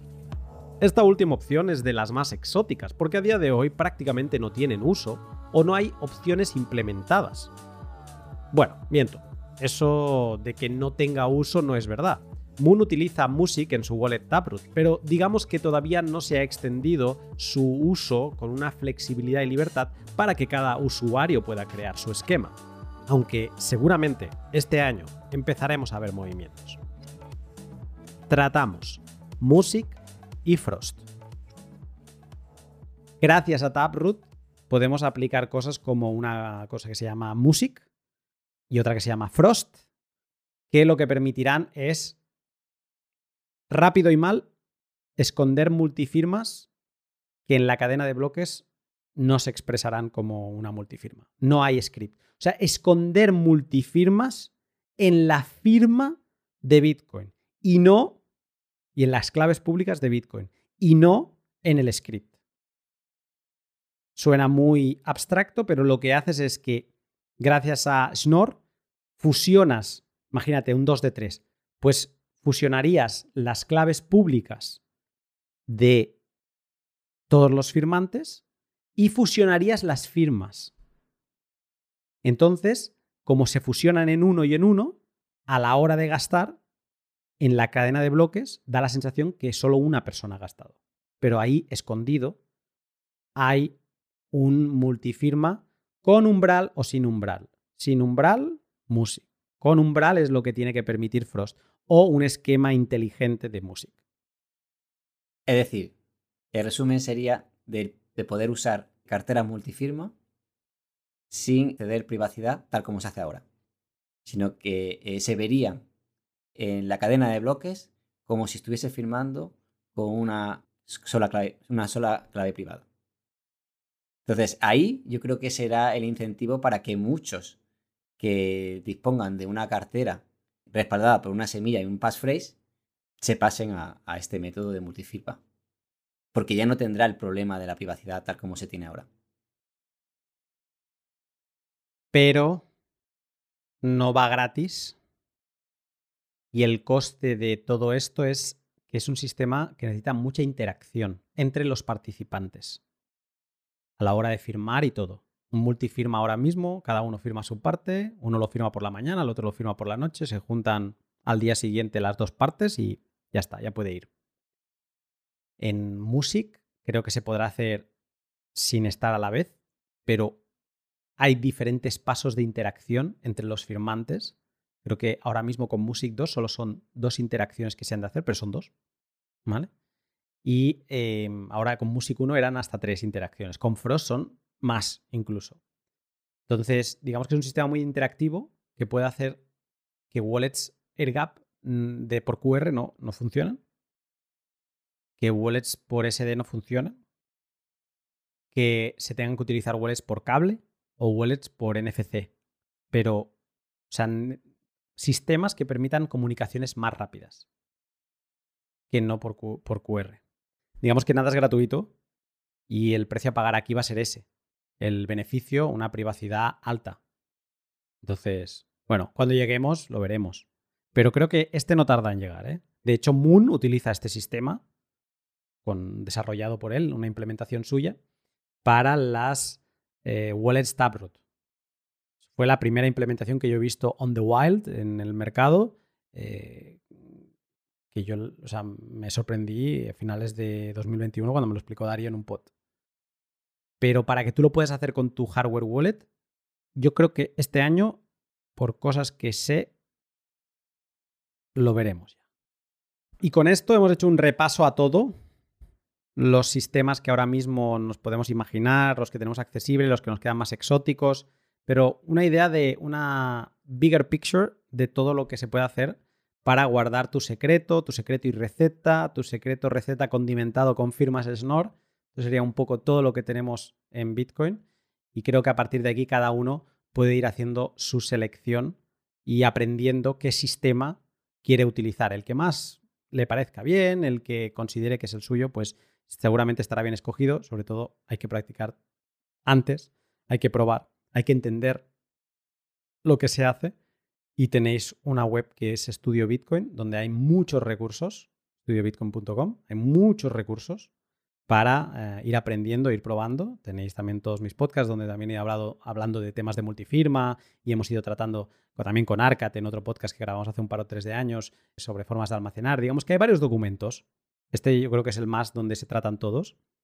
Y luego también decir que desde hace ya más de dos años con Arcat vamos formando y tratando individualmente en asesorías privadas gente que quiere tomar velocidad y que quiere pues llegar a poder hacer un multifirma o que quiere simplemente entender, dominar el, cómo funciona Bitcoin para poder buscar en la mempool eh, sus transacciones y no sufrir, cómo crear una semilla aséptica, eh, cómo utilizar semilla más passphrase de forma correcta, cómo crear backups, eh, planes de herencia, todo esto es lo que venimos trabajando con Arcate en privado, en, bajo un, mismo paraguas que es Semilla Bitcoin, es nuestro servicio de ayuda y acompañamiento. Y mm, decir que estamos ahí para lo que puedas necesitar. Sin, por lo que sea, no te acaba de encajar las propuestas, siempre damos recursos de, pues mírate esto, mírate esto. Los recursos están ahí fuera. Lo que pasa que a veces hace falta diseñar algo concreto para ciertas personas o ir de la mano con formaciones específicas y eso es lo que venimos haciendo con Arcad desde hace eh, dos años. Arcad, ¿quieres añadir algo más? Sí, bueno, decir que cada método de custodia, como ya hemos visto, tiene sus pros y sus contras. Y creo que todo el mundo debería valorarlo a la hora luego de elegir qué métodos se adapta a cada una de las personas. ¿no? Lo importante es que el método elegido aporte seguridad, te aporte paz te permite estar tranquilo. Creo que al final el resultado de, ese método elegido y de, desarrollado es que estés tranquilo con él, ¿no? Que puede ser que en el futuro cambie, ¿no? Porque todo va a cambiar y te adaptes a ello, pero que en el momento presente elijas el método que sea, que sea acorde a tus necesidades y que te permita estar tranquilo.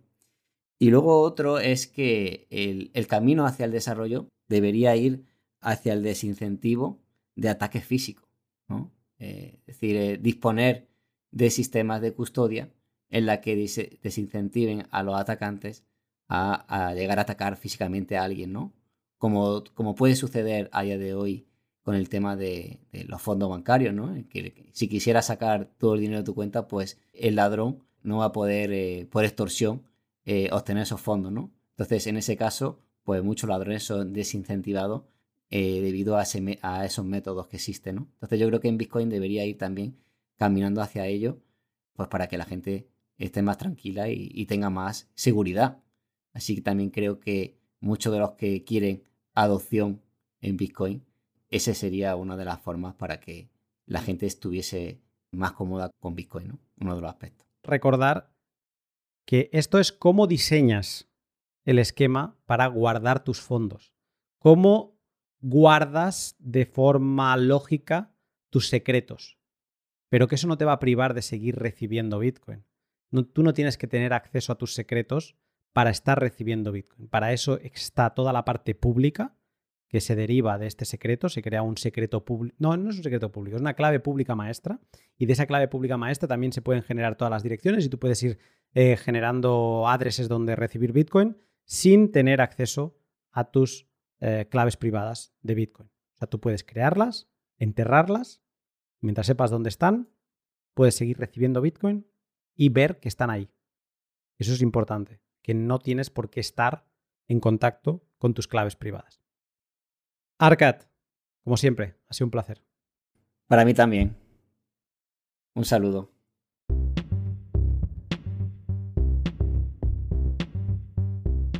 Y hasta aquí el podcast, que le agradezco un montón a Arcad el trabajo que hemos ido haciendo Mm, ya no solo durante la preparación, que han sido las últimas semanas, sino también lo que venimos haciendo en Semilla, que es nuestro proyecto que nació pues hace ya finales de 2020 y con el que nos lo pasamos muy bien, la verdad. Tenemos mucha suerte, somos afortunados. Un abrazo para, para ti, Arcad. Este podcast, como siempre, ha sido posible gracias a mis Patreons. Muchas gracias a todos que además habéis podido disfrutar de este podcast desde el pasado viernes. Si no me equivoco, creo que fue cuando lo... No, no, el sábado por la mañana. Sí, subí el viernes, pero lo programé para el sábado por la mañana. Y pues eso, desde el sábado a las 8 lo han podido disfrutar. Muchas gracias a todos vosotros que seguís uniéndoos, eh, ya sea con 2, 5, 10 o 35 euros. Muchísimas gracias por permitirme que siga dedicando tiempo a lo que más me gusta, que ya lo sabéis, es estudiar y compartir todo lo relacionado con Bitcoin. Si quieres apoyarme mientras recibes un montón de contenido a cambio, te animo a que le eches un vistazo. Hay de todo, desde videotutoriales, como un curso que hice desde Windows para montar tu nodo teniendo Tor y 2P y demás. Unas guías que hice en verano pasado, 11 artículos así, para entender Bitcoin, el funcionamiento de la prueba de trabajo, el ajuste de dificultad, eh, fue, bueno, yo creo que estuvo muy bien. Muchas veces me lo releo yo mismo. Y tienes de todo, desde unos documentos súper técnicos de DLCs. Bueno, hay un montón de cosas. Le puedes echar un vistazo a los títulos sin estar registrado, sí que te animo que lo hagas.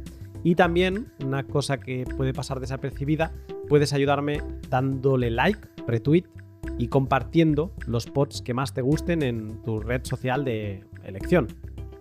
Muchas gracias a todos los que me dejáis mensajes en YouTube y en, otras redes. Los voy leyendo, muchas veces eh, no me da la vida, pero los acabo leyendo tarde o temprano. Muchísimas gracias.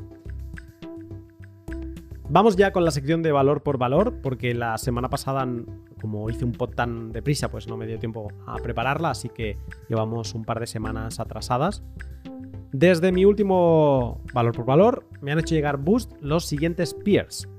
Snowman, Machiavelli, Enrique 747, Diego Soyu, Marcelus, Cristian, Rosa, Hosar, Oasis, Erbuitre, PIC, Camo Whistle, Carabé, Blue Links, Shure44, Gux 140, Magister Nihilum, Java, Botella Medio Llena, eh, Claude Alan, Avechucho, Juan Capismo, Gust, eh, no, Gus BTC Max, Crypto Camarero LN Lightning, Aaron Sepúlveda, un abrazo, eh, Libertad 2.0, Tienda Satoshi, Brady 6, Tarasca, Love, Morgane, Quentin, Erbuitre, Norsk Sánchez, Guille Zix, Garchosaurio, Blue Morning 83A, a contracorriente, Soriano Tech, un abrazo enorme también, Psicomante, Agenda 2030, Dezfa, eh, York 2140, Diego Chimo y E. Álvar 13.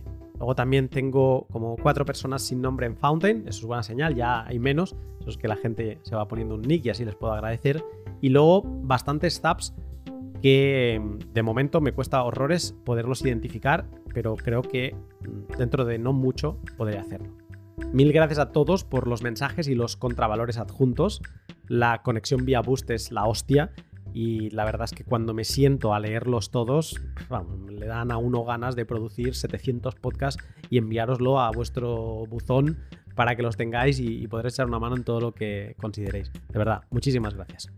El bus más grande de esta semana ya lo he leído en la intro, pero una vez más, muchísimas gracias a Libertad 2.0 y al Anónimo que envió el otro en relación a la publicación que hice en Twitter y Noster sobre el discurso de Roosevelt, que sirve a la perfección para ver lo que estamos viviendo hoy en día. Me hace mucha ilusión también que el tercer bus más grande de la semana sea de Soriano Tech, que tiene un genial canal de YouTube que recomiendo desde ya y donde trata temas de productividad y productos Apple le encanta Apple. ¿Cómo se llama? igual que los bitcoiners. Los Apple. Es una Apple fan girl. Espero que no me mate. Pues bien, Soriano Tech, que también es muy bitcoiner, me ha hecho un boost de 30.000 sats y el mensaje de merci per tot. Pues no, merci a tu pel canal i, per cert, no sé si ja tens una Lightning Address. Hem de parlar. Dejo el catalán y también una mención especial a Tienda Satoshi por un boost considerable que me ha hecho llegar. Vamos con la selección de mensajes, que hay unos cuantos. Sobre el L182, que fue el de Chain Analysis, dice Marcelos. Puedo encontrar cosas más terribles que la pornografía, o sea, puedo encontrar pocas cosas más terribles que la pornografía infantil merecedora del, del más contundente castigo, pero ya va siendo hora de dejar de usarla como excusita para coartar las más básicas libertades individuales sobre la inmensa mayoría de los ciudadanos inocentes. Cómplices de un regulador que decide arbitrariamente que un sirio o un ruso de a pie no puede transar con un americano o con un europeo por el hecho de haber nacido en un territorio dominado por un dictador. Fiat estándar. Gracias. Mensajazo de Marcelus. Tampoco poco puedo añadir y ya se han visto en las cifras que luego comentamos en el directo que estos casos que siempre utilizan, no, es para evitar que la pornografía infantil, es para evitar tal. Sí, sí, se ha de combatir, ¿eh? Ojo. Pero son los... Es que prácticamente no aparecen ni en los datos. O sea, son mínimos, ¿no? Y ahora mismo, pues lo que reina son las sanciones, que son decisiones políticas. Shure44 dice, muy interesante como siempre, pero ¿quién decide que una transacción es ilegal? El ejemplo de Canadá es perfecto. Si incomodas al gobierno, de repente tus transacciones son ilegales. Miedo me da lo que podrán hacer con las CBDCs. Es un gran miedo y es una de las motivaciones por las que quise hacer el pod, para que entre todos nos diéramos cuenta de la que se nos puede venir encima. Blue Links, en las mismas líneas, dice, dando voz al enemigo. Bravo, hay gente que ha salido muy Chainalysis el enemigo. Y hay otros, como por ejemplo Crypto Camarero Lightning, dice: Gracias por traernos y humanizar la labor de las empresas de análisis de cadena. Nunca había escuchado ese punto de vista y me parece interesante. Es una información pública y abierta a todos que cualquiera pueden eh, consultar y analizar. ¿Ven? Hay una opción más neutra. Y luego Avechucho dice, me gustaría que se tratara la problemática que tenemos al comprar sats y que estos estén marcados por contrabando. Seguro que en un futuro no muy lejano es a lo que se acogerán los exchanges para decir que son la mejor opción. Creo que puede ser buena opción comprar solo por Lightning Network. Bien, pero ahí dejo una cosa para pensar. Esos sats de Lightning Espero que no lo saques nunca de Lightning. Porque si en algún momento haces un swap, cierras un canal o el sistema que tú quieras para pasarlos a on-chain, ¿quién te garantiza a ti que esos Bitcoin que te llegan no están, entre comillas, manchados? Y digo manchados porque para mí, entre comillas, porque para mí no existe tal cosa. Bitcoin es Bitcoin. Quien no quiera un Bitcoin porque no sé qué y me lo quiere vender más barato, yo se lo compro sin problemas. Pero si nos obsesionamos con esto, no va a haber opción viable. Lo de que los exchanges vayan a ser la única opción y que ellos nos lo van a intentar vender, es así, es efectivamente así, es una historia, una mandanga que ellos van a intentar utilizar para que todo pase por las puertas controladas. Lo siento, pero a mí no. A mí no me la cuela. Vamos con el pot, el L183, el de las Instable Coins.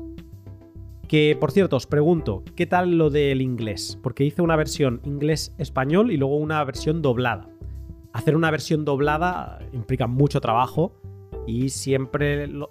hago algunos, cada temporada sí, pero los, los hago con cuentagotas porque son muchas horas las que se llevan. Y a mí, por ejemplo, el inglés no es un problema, pero sí que me gustaría saber eh, qué te pareció, si estaría bien que se hicieran más así en inglés o no, o ceñirme 100% al español. Uno de los primeros mensajes que voy a leer es de Carabe, que me hace una crítica. Culpar a los depositantes por no estar al corriente de los problemas de Silicon Valley Bank o cualquier otro banco creo que no es del todo justo. Y antes de contratar un depósito, si antes de contratar un depósito hacen una investigación y ven que todo es correcto, pero a los meses después el banco empieza a actuar de mala fe a sus espaldas, el cliente tiene la culpa por no darse cuenta o no estar vigilando a su banco las 24 horas del día, creo que es la primera vez que discrepo con parte de tu mensaje final, aunque entiendo tu postura.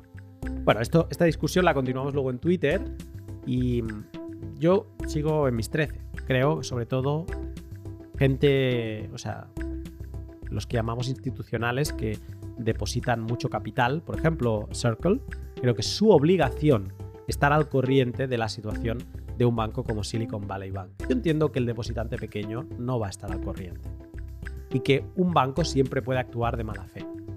Pero para alguien como Circle, que depende mucho de esa liquidez, Creo que es su responsabilidad estar al corriente. Creo que Circle tendría que haber repartido los fondos mucho más.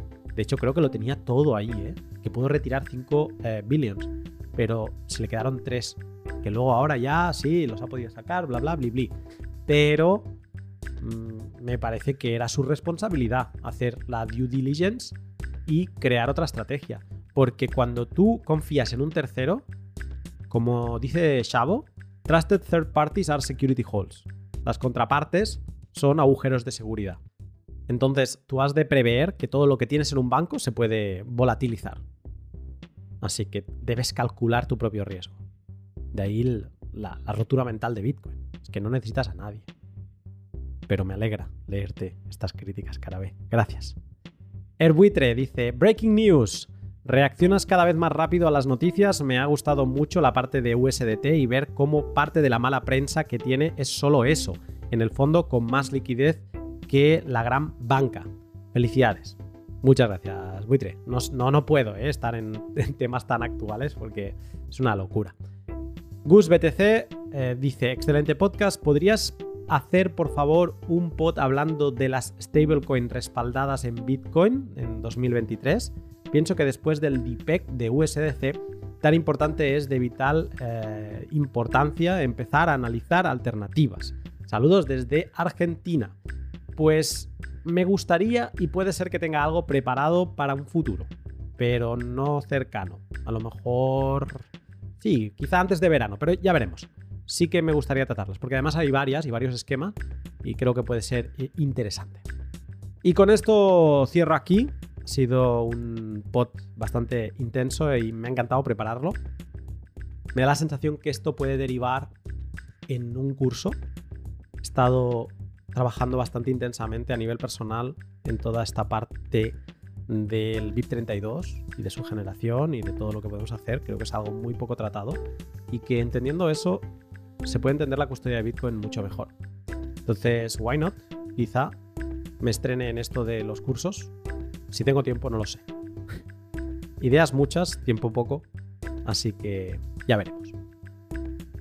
Yo te dejo aquí y te saludo pronto.